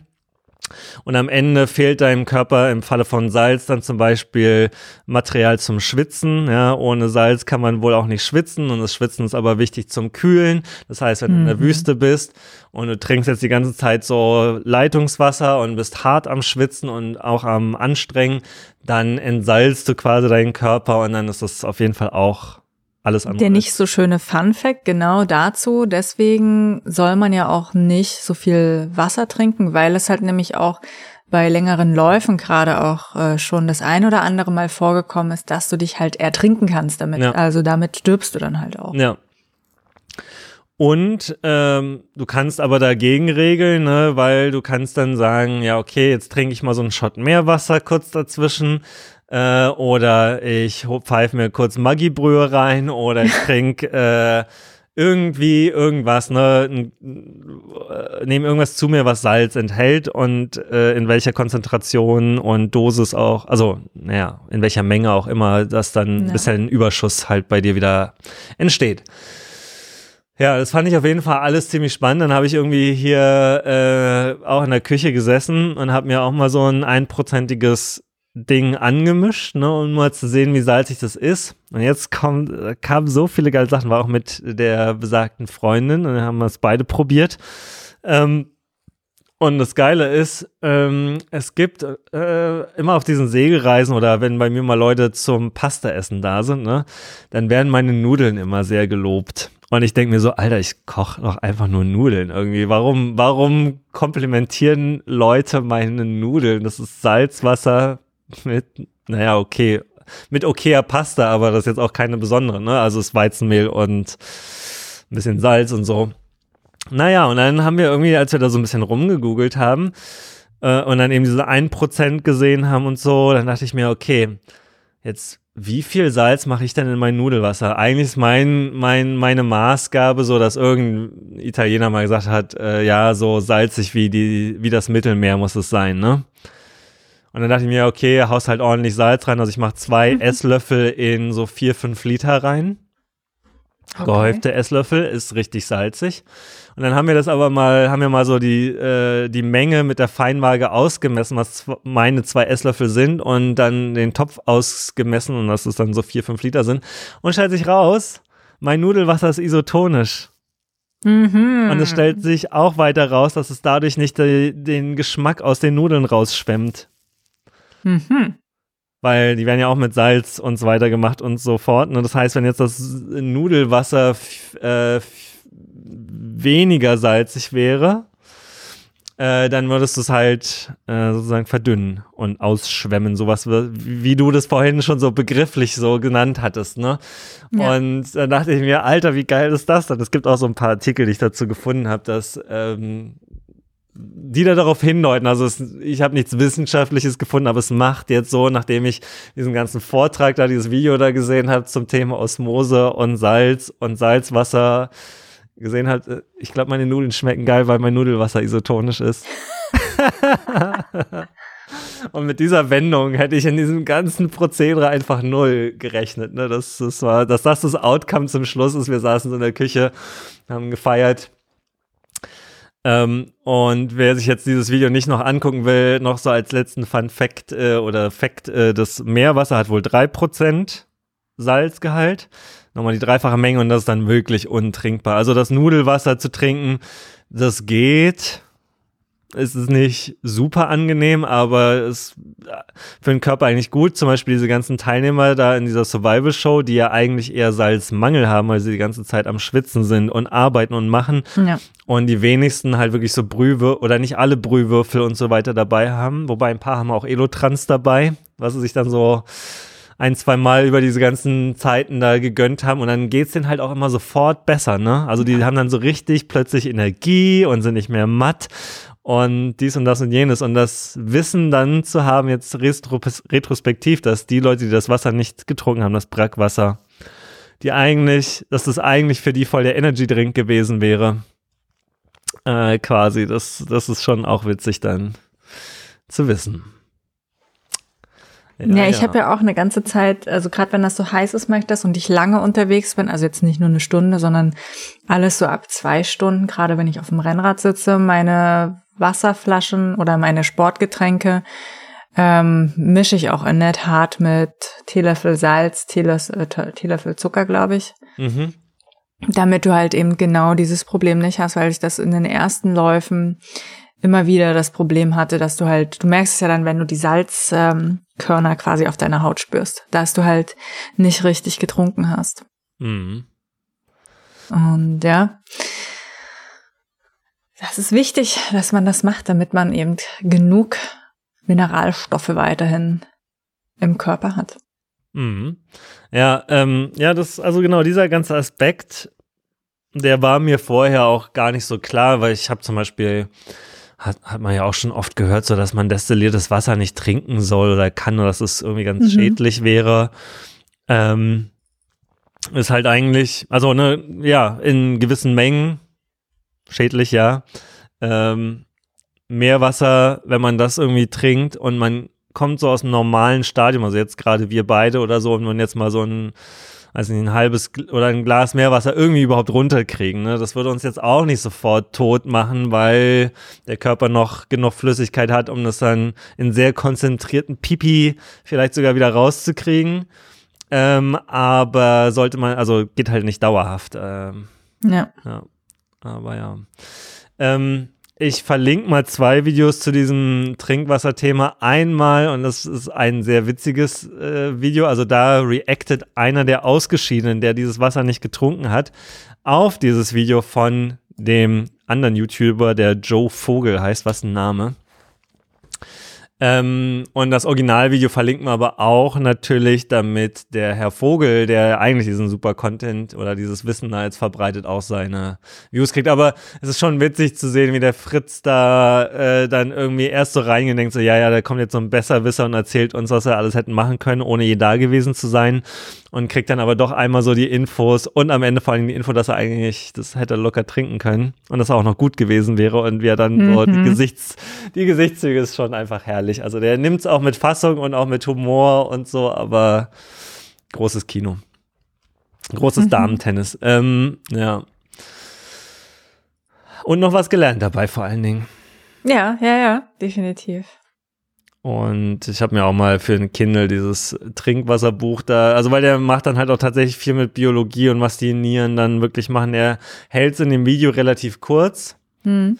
Aber äh, auch da waren so Sachen dabei, was die Nieren da eigentlich machen, was, also diese Osmose, also wie geht der Körper mit mal mehr, mal weniger Salz um und was passiert dann und ähm, was ist jetzt wirklich schlecht für die Nieren oder wann muss man sich so richtig Sorgen machen.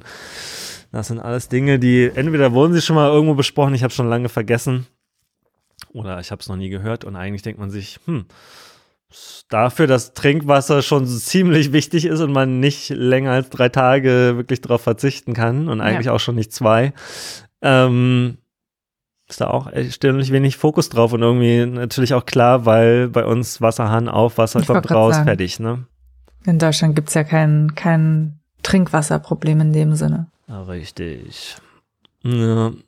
Und du hattest jetzt aber ein Buch geko äh, gekauft. gekauft. Schön sprechen, Letty. mhm.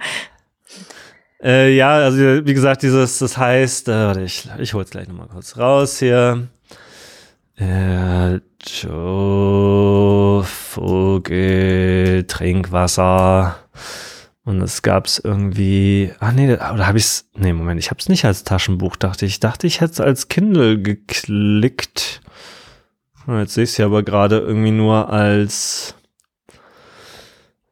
echtes Taschenbuch. Ich verlinke es mal hier trotzdem, weil ich habe jetzt auch schon verschiedene Leute mal das erwähnt oder erwähnen hören.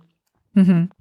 Trinkwasserversorgung, extreme Situationen, Survival-Wissen, Notfälle, Reisen.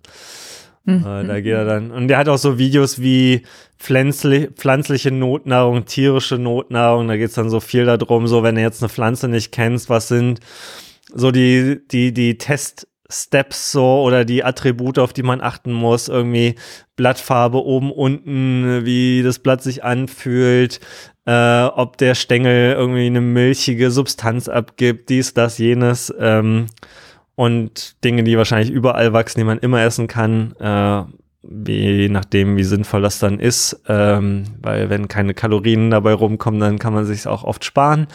Äh, und das war auch übrigens ein interessanter Aspekt von diesem Seven vs. Wild, einfach zu sehen.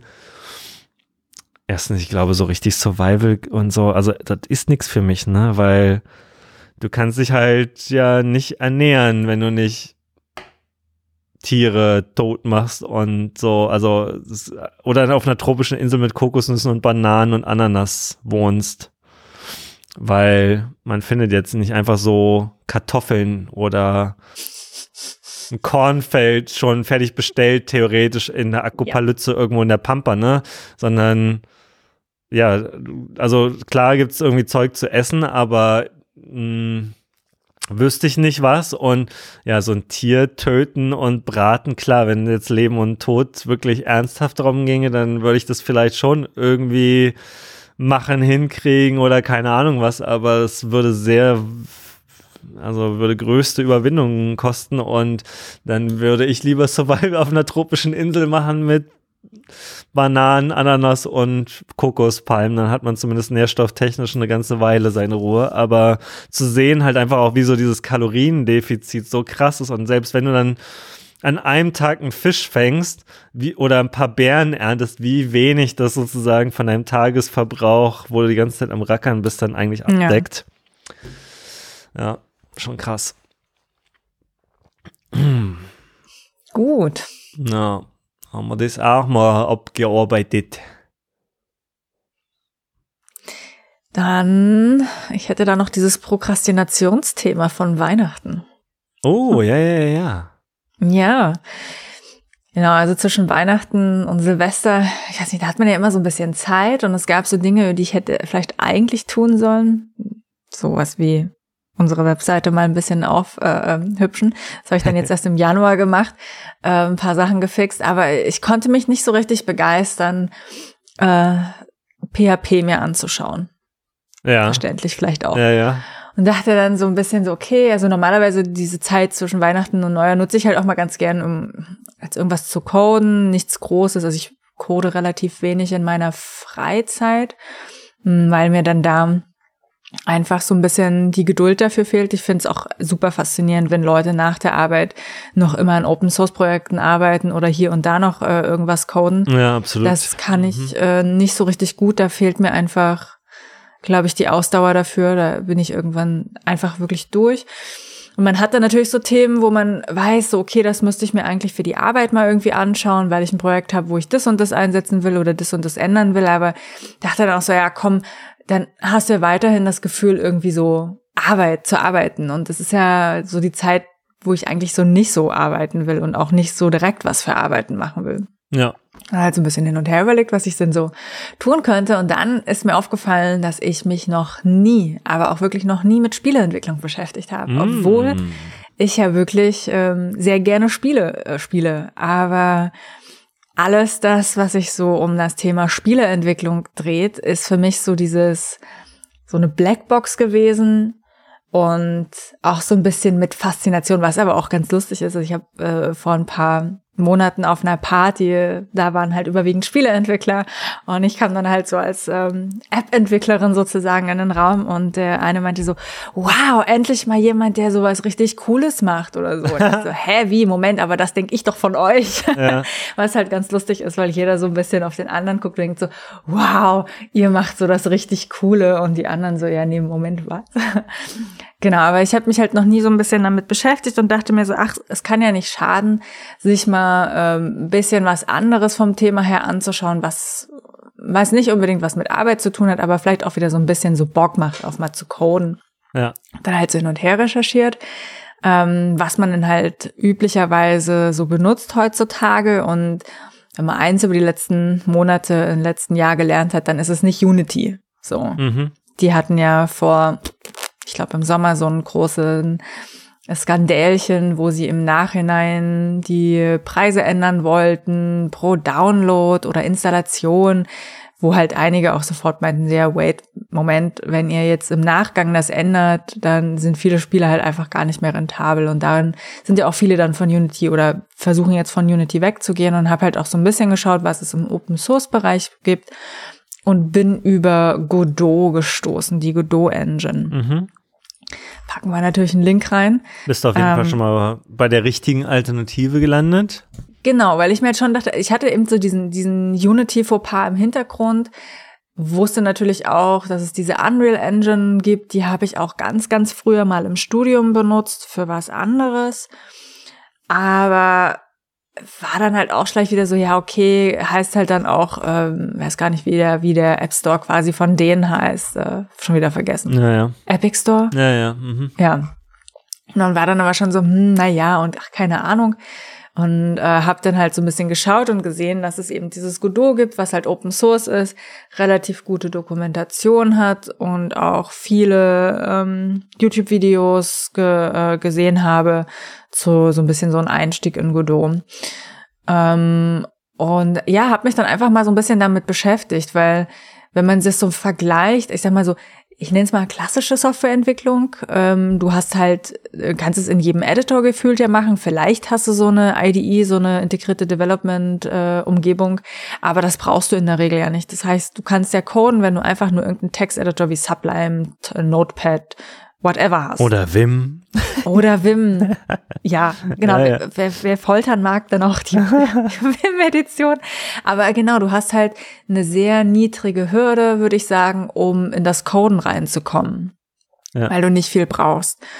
Und ähm, war dann halt auch echt so, okay, wie funktioniert das eigentlich mit Spielen? Weil du hast ja dann rein von dem, was ich mir gedacht habe, ja, okay, du hast ja nicht nur die das reine Coden, die Sprache, die die Interaktion für, zwischen deinem, sagen wir mal, ich habe jetzt mich nur auch mit 2D beschäftigt, mit deinem 2D-Figürchen und den Elementen hat. Nein, du musst ja auch wirklich die Animation machen. Also wie macht man das? Und mhm. diese Godot-Engine bietet ja dann wirklich so, du hast da deine ganze Verwaltung von deinen Assets drin, also deine ganzen, dein ganzes Artwork, was du benutzt, dann die ganzen Animationssachen Plus die, ähm, die nutzen eine Skriptsprache, Godot Script heißt das, die ist sehr stark an Python angelehnt, dass du entweder das darin benutzen kannst oder halt ähm, C Sharp, wenn du dann mit ähm, äh, Visual äh, Studio Code oder so, mhm. weiß nicht, wie diese, wie diese IDE von, äh, von, von Microsoft genau heißt. Ja, ja. Mhm. Genau das machen kannst. Ähm, und das ist ja schon sehr anders und habe dann halt auch auf äh, YouTube ein paar coole Videos gefunden, die werde ich auch nochmal raussuchen und verlinken, wo halt zum einen erstmal überhaupt erklärt wurde, so wie musst du denn diese, diese, diese Engine überhaupt bedienen, weil du machst sie auf und du hast, irgendwie sieht es erstmal aus wie so ein 3D-Programm. Ich habe halt auch schon mal mit Cinema 4D äh, im Studium gearbeitet und mit Blender, das heißt so ein bisschen diese Ansicht kannte ich immerhin schon mal, aber es ist so wirklich so, du machst es auf und ich hatte erstmal so wirklich keinen Plan, mhm, ähm, wie das so zusammen, wie das so zusammen äh, äh, spielt, so diese Szenen, die du bearbeitest, dann das Skript und war wirklich so mindblown, hatte dann glücklicherweise auch ähm, Inhouse-Support, der mir erstmal überhaupt erklärt hat, wie ich denn das sozusagen verstehen muss mit diesen ganzen Ebenen und dass du da eben so eine Szene hast, dass du da eine 3D, zwei oder 3D-Szene hast, die du gestaltest und wie das dann interagiert mit deinen Elementen. Jada, jada, jada. Ein bisschen sehr ähnlich auch vom Prinzip her zu, ich sag mal, objektorientierter Programmierung, auch wenn es jetzt in dem Sinne wahrscheinlich äh, nicht dasselbe Prinzip ist, aber wer schon mal objektorientiert gearbeitet hat, kennt auf jeden Fall schon mal dieses, diese Denkweise von, okay, du hast Objekte, die holst du dir rein und kannst dann halt auch vererben, wenn du dann Unterklassen hast und äh, den ganzen Spaß. Mhm. Das heißt, das fällt dann auf jeden Fall schon mal ein bisschen einfacher, wenn man äh, das Konzept kennt.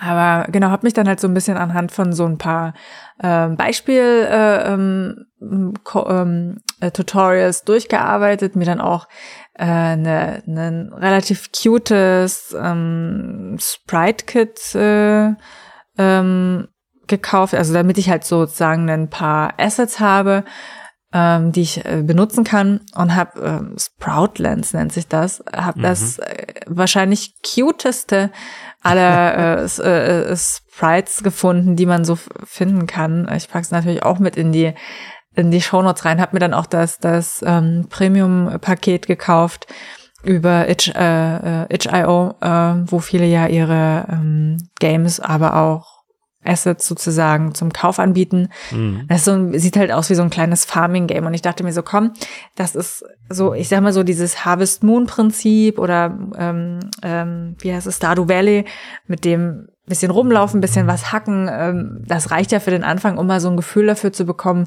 wie funktioniert äh, ähm, Spieleentwicklung eigentlich. Ja und habe mich dann ähm, anhand so einer Serie äh, quasi landgehangelt und habe dann am Endeffekt ähm, mein kleines, meine kleine Welt gehabt, durch die ich laufen konnte, mit äh, Islands, die sich quasi auch mit Brücken verbunden waren, also dass du dann halt auch wirklich so diese Collision Detection hattest, mit beziehungsweise die Collision ähm, ist quasi ein extra Layer, den du quasi wie aufgezeichnet hast auf deine eigentlichen Tiles dann das, das ähm, Zusammenklicken von, dein, von deinen Ländchen, dann sowas wie, okay, du hast halt Bäume, die du hacken kannst oder Steine, die du hacken kannst und wenn du sie hackst, dann entstehen halt daraus ähm, oder werden neue äh, Elemente gespawnt, die du dann wieder einsammeln kannst, mhm. dass du ein Inventar hast, dass du was hatte ich denn noch am Ende, dass du mit den, mit, mit, dass du so eine Kiste hast, mit der du interagieren konntest und all so eine Sachen. Ach ja, natürlich äh, auch das Wechseln von oder je nachdem vor welchem Element du stehst, einen Baum kannst du natürlich nicht mit einer Pickaxe hauen, sondern mit einer Axt. Andersrum aber der Stein wiederum mit einer Pickaxe statt einer Axt. Und so eine Sachen hatte ich dann irgendwie mit eingebaut. Nicht schlecht. Und das nicht war halt, schlecht. Ja, es war halt ein kleines, cutes Spiel. Also Spiel ist jetzt übertrieben, aber ein kleines, äh, ähm, einfach mal so eine, eine Demo sozusagen, um zu gucken, wie das funktioniert. Ach so, und NPCs natürlich auch, die ja äh, in dem Sprout Pack sind, so kleine Kühe und äh, Hühner sind da auch drin, dass sie halt auch random dann durch die Gegend laufen und dass du auch mit denen interagieren konntest. Ähm, das war schon, das hat ziemlich viel Spaß gemacht. Auch gerade so, weil du eben, du hast halt, du musst dich mit Animationen ja auch beschäftigen. Mhm. Das heißt, du bist viel in so einem, in einem, in einem visuell, also ich will nicht sagen visuelles Coden, aber du hast so sozusagen deine Skripte, mit denen du Sachen steuerst. Dann hast du aber auch vieles in dem Editor zu tun, wo du eben sowas wie die Animation bereitstellen musst. Ähm, dann auch vieles auch mit Hand natürlich die Animationen, ähm, ähm, wie heißt es, ähm, verfeinern musst. Also zum einen halt dir, je nachdem, welches Key man gerade hat. Das ist eine Keyframe-Animation. Wenn du zum Beispiel so eine, so eine Hitbox haben willst, um deine Axt oder sowas, da ist dann vieles, was du halt mit der Hand irgendwie auch nachanimieren musst. Also es ist sehr, sehr visuelles äh, Arbeiten im Vergleich zu äh, App-Entwicklung oder jede Skriptsprachen, was auch immer, Skripte bauen, Server. Ich meine, Server hast ja eh in den seltensten Fällen irgendeine Form von UI, ja. äh, die du siehst. Ähm, aber ja, es war halt sehr cool, sehr visuell, sehr kreativ halt auch, weil du dann sowas hast wie, ähm, wenn, wenn ein Despawn von so einem Baum oder einem Stein ist, dass man halt auch so einen kleinen Special Effekt mit drin hatte und so eine Sachen. Ähm, also alles äh, äh sehr, sehr einfach, aber ich fand es sehr cool, um so ein bisschen einen anderen Blick auf ja, Spieleentwicklung zu bekommen oder auch überhaupt einen Einblick zu bekommen, was man so machen muss, um ein Spiel zu entwickeln. Mhm. Und ja, das hat äh, sehr viel Freude gemacht. Das äh, geil. Also dann so über, ja? Äh, ja, nee, ähm, also kannst auch gerne noch weitersprechen, aber also äh, ich würde sonst noch einwenden oder sagen, dass mein erster Computer ja ein Mac war und mhm. da gab da gab es ja nicht viel Spiele und mein bester Schulfreund damals hatte ja vor mir ein Mac, weil sein Vater mit einem anderen Vater von einem Schulfreund äh, eine Werbeagentur nach der Wende gegründet hat und die hatten dann einen Mac und hatten dann halt so Photoshop Freehand auf Disketten und das alles.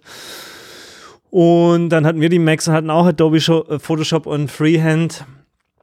Und dann hatten wir aber auch Macromedia Director, ne? Und die haben halt damals, da ging es so mit Multimedia-CDs und so los und die haben dann halt auch so mit Macromedia Director halt irgendwelche so stumpfen Werbegames mhm. oder so dann gebaut mit Lingo und hast du nicht gesehen, fand ich übrigens im Nachhinein beeindruckend, weil die kamen aus dem klassischen Grafikdesign so richtig zeichnen von Film, äh, von Theaterplakaten wow. und so.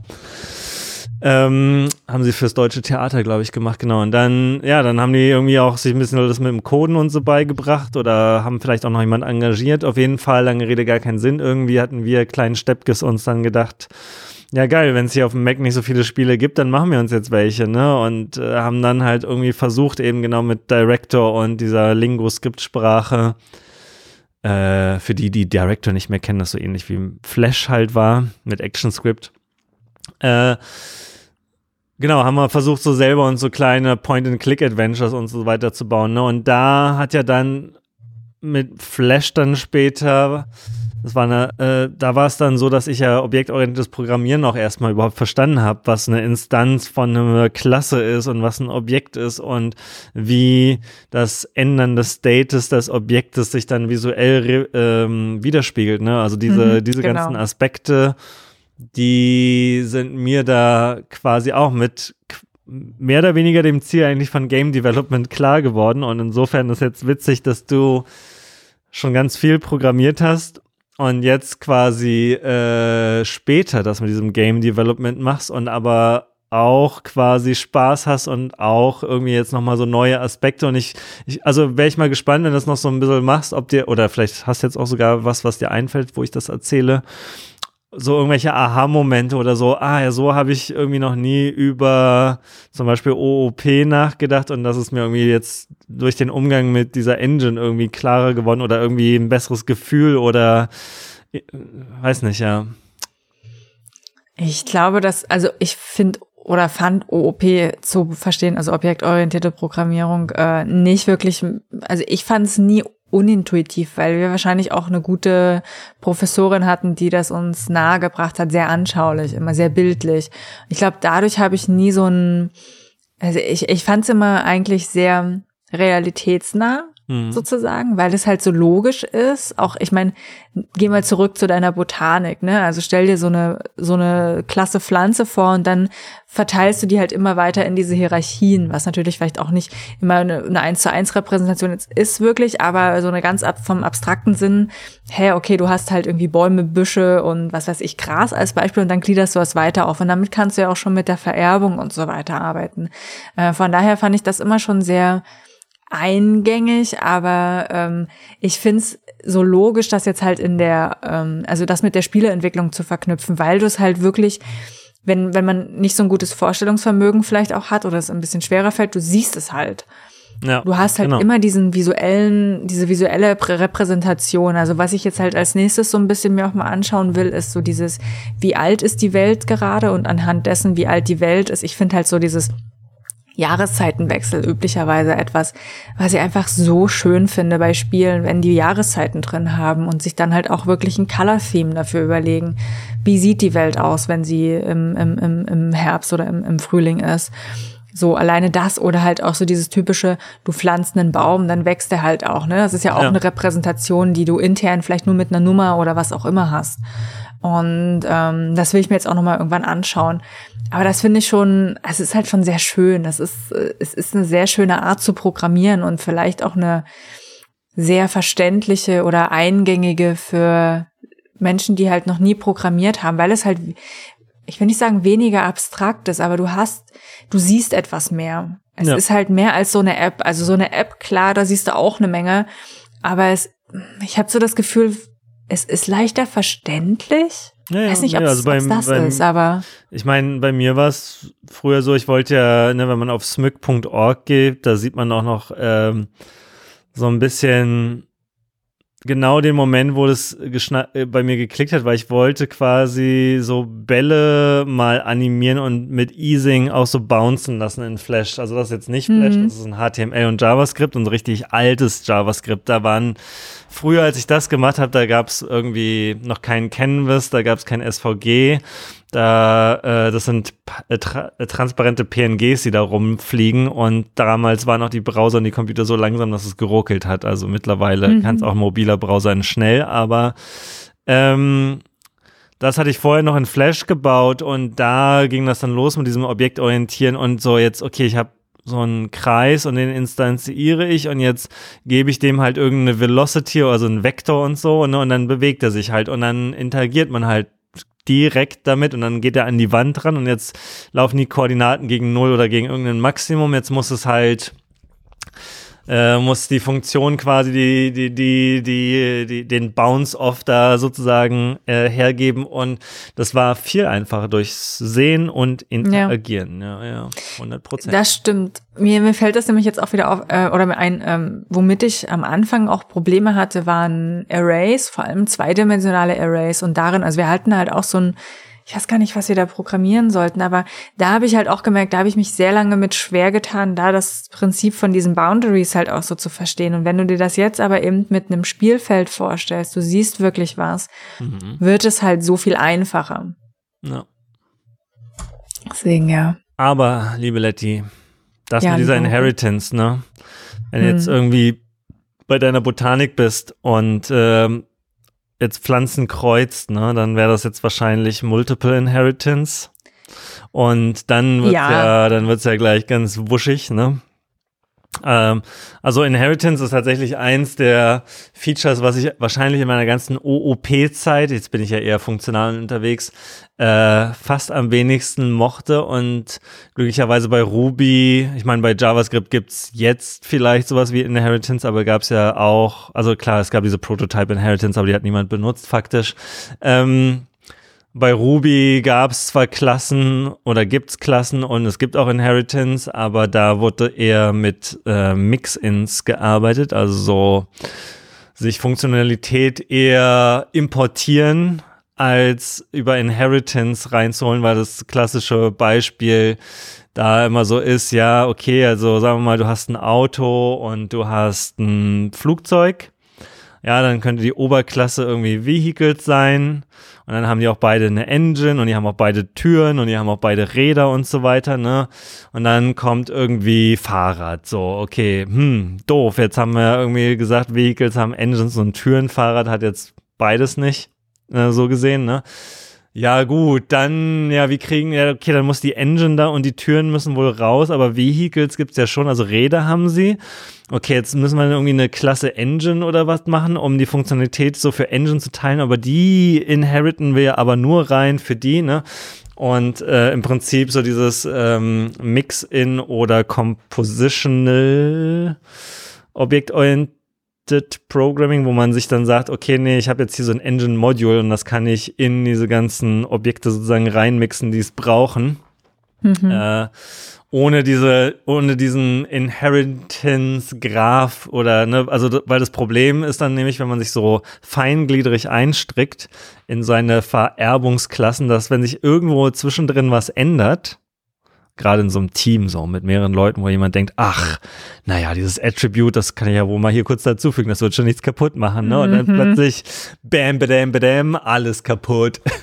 Oder so in, äh, also ich weiß nicht, ich habe so mit, mit so äh, ausgeprägten Vererbungsstrukturen, da hatte ich immer immer meine liebe Mühe, das dauerhaft irgendwie zu pflegen und äh, schön zu halten, oder beziehungsweise mehr Mühe, als es mir wert war oder gebracht hätte. Und dann bei Ruby, wo das so schön flach alles gehalten wurde und nur mit Mix-ins gearbeitet wurde, das fand ich sehr viel. Ich weiß nicht, wie das Fachwort heißt. Äh, bei Ruby hat man es halt irgendwie so Mix-in genannt, äh, was am Ende aber eigentlich nur so war, dass es halt ein Modul war, ein klassenloses, ein klassenloses, ehrenloses Modul, was man einfach so reingeimportiert hat. Naja, ähm, gut, lange Rede, gar keinen Sinn. Ich freue mich auf jeden Fall auf das Lady Game. ja, da können wir noch mal kurz zu, zu ChatGPT zurückkommen, weil ähm, mein Partner ist ähm, Projektleader in der Regel für, für Game-Entwicklungsteams ja. und hat das ganze ähm, Projektvision und so weiter immer so im Kopf und wir haben halt aus Spaß in der Tat, weil er meint, okay, willst du jetzt sozusagen ein ernsthaftes Spaßprojekt haben? Ich so, ja, schon so ein bisschen. Dann habe ich ihm halt so, so ein bisschen gebounced, so was ich als Idee hätte. Also auch irgendwie nur was total Simples. Ja. Ähm, äh, und dann hat er halt aus Spaß das in, mit ChatGPT quasi aus diesem äh, aus diesem Blurb, dem ich ihn halt immer wieder so gegeben habe und Fragen, die ich beantwortet habe, da halt äh, so eine komplette Game Vision äh, zusammenschreiben lassen, was halt sehr lustig war. Ähm, und die habe ich jetzt natürlich auch, ähm, äh, lebt sie auch in einem Dokument, äh, und wird immer wieder erweitert von mir äh, mit Dingen, die ich mir halt so aufschreibe, was ich mir so angucken will. Aber ich finde es auf jeden Fall, es ist ein sehr, sehr cooler äh, Zeitvertreib. Ähm, um halt so ein bisschen, es ist ja schon irgendwie Weiterbildung am Ende auch für mich so, weil man ja. weiß ja nie, was man als nächstes machen will. Und ich finde, das ist halt schon was, mh, wo ich mich ja eh immer frage, so, okay, will ich in diesem einen Bereich nur bleiben oder will ich mir vielleicht auch nochmal was anderes anschauen? Ich meine, die Programmierwelt ist bunt und vielfältig. Mhm. Ähm, es gibt ein paar Dinge, wo ich definitiv weiß, dass ich es nicht unbedingt wieder machen wollen würde, aber so Spieleentwicklung war zum Beispiel was, wo ich, was ich nie auch so auf dem Schirm hatte, weil ich immer dachte, so komm, da bist du nicht gut genug für oder da weiß ich nicht. Naja. Und jetzt dachte ich mir, jetzt probierst du es einfach mal aus, weil es gibt ja auch noch, also die andere Seite daran, warum ich das, glaube ich, auch so ein bisschen geil finde, so von der Kreativität her. Du hast halt wirklich sehr viel mehr Kreativität, würde ich sagen, in der Game-Entwicklung als jetzt so im reinen, in der reinen Softwareentwicklung. Ähm, und sich halt auch anzuschauen, wie du jetzt alleine mit diesen Teilsets arbeitest, damit du irgendwie äh, effektiv die Sachen auch abspeicherst. Das ist ja mal äh, so das Hauptproblem, dass du halt nicht so große Files am Ende hast oder ja. dass du halt so mit Teilmaps, äh, so Sprite, Sprite Sheets heißt das ja, glaube ich, mhm. arbeitest, wo ich mir halt auch dachte so, hm, und im Zweifelsfall kannst du dir ja auch einfach selber was zeichnen und dann einbauen. Ja. Ich meine, das ist ja dann auch schon nochmal, ich meine, es ist ein Spaßprojekt, das soll jetzt auch nichts wirklich werden am Ende, aber äh, wo man dann sich auch wirklich austoben kann äh, mit jeglichen Ideen, die man halt so hat. Das ist schon ganz cool. Definitiv. Und ich würde auf jeden Fall auch sagen, war gut, dass du es auch nochmal ansprichst, so dieses Optimieren, was bei Spielen halt viel relevanter ist, damit du halt irgendwie gute Framerate hast und mhm. dies und das und jenes und bestimmte Sachen. Also, ne, so man, man hat andere Optimierungsprobleme, aber die dann einmal so quasi eben auch aus dieser anderen Sicht zu sehen, äh, hilft dann, glaube ich, auch äh, bei dann äh, wieder so Unspiel. Äh, Programmierprojekten, ja. äh, weil man dann nämlich auch genau zu diesen Datenstrukturen und so weiter, wie man mit denen umgeht, nochmal einen anderen Zugang äh, gefunden hat. Ja, das merke ich nämlich auch. Also da hat mir auch, ähm, ich habe ja früher sehr viel Datenvisualisierung und ähm, generell so, ich sag mal, mehr das Datenthema gehabt. Und da habe ich eh schon einen ganz guten Blick so für Datenstrukturen und das merkt man halt jetzt auch nochmal, das hilft hier. Man merkt das nämlich auch mit Leuten, die eben nicht so aus so einer Daten ge, wie heißt das so, data-driven, also aus so einem datenbezogenen Bereich kommen, dass denen das manchmal ein bisschen schwerer fällt, das so zu abstrahieren. Ja. Und wenn du das aber schon so kennst, weil du es irgendwie aus einem anderen Kontext kennst, es hilft einfach ungemein. Und genau wie du das halt sagst, so hier hast du halt auch andere Probleme, mit denen, mit denen du dich beschäftigen musst. Und es kann dir halt wiederum, sei es durch ähm, Algorithmen, die du sonst quasi nie kanntest, so die ja. du jetzt aber durch Spieleentwicklung vielleicht kennenlernst. Das kann dir halt in einem anderen Problem, was du in deiner in deiner in deiner täglichen Arbeit hast, wiederum auch einen Mehrwert bieten.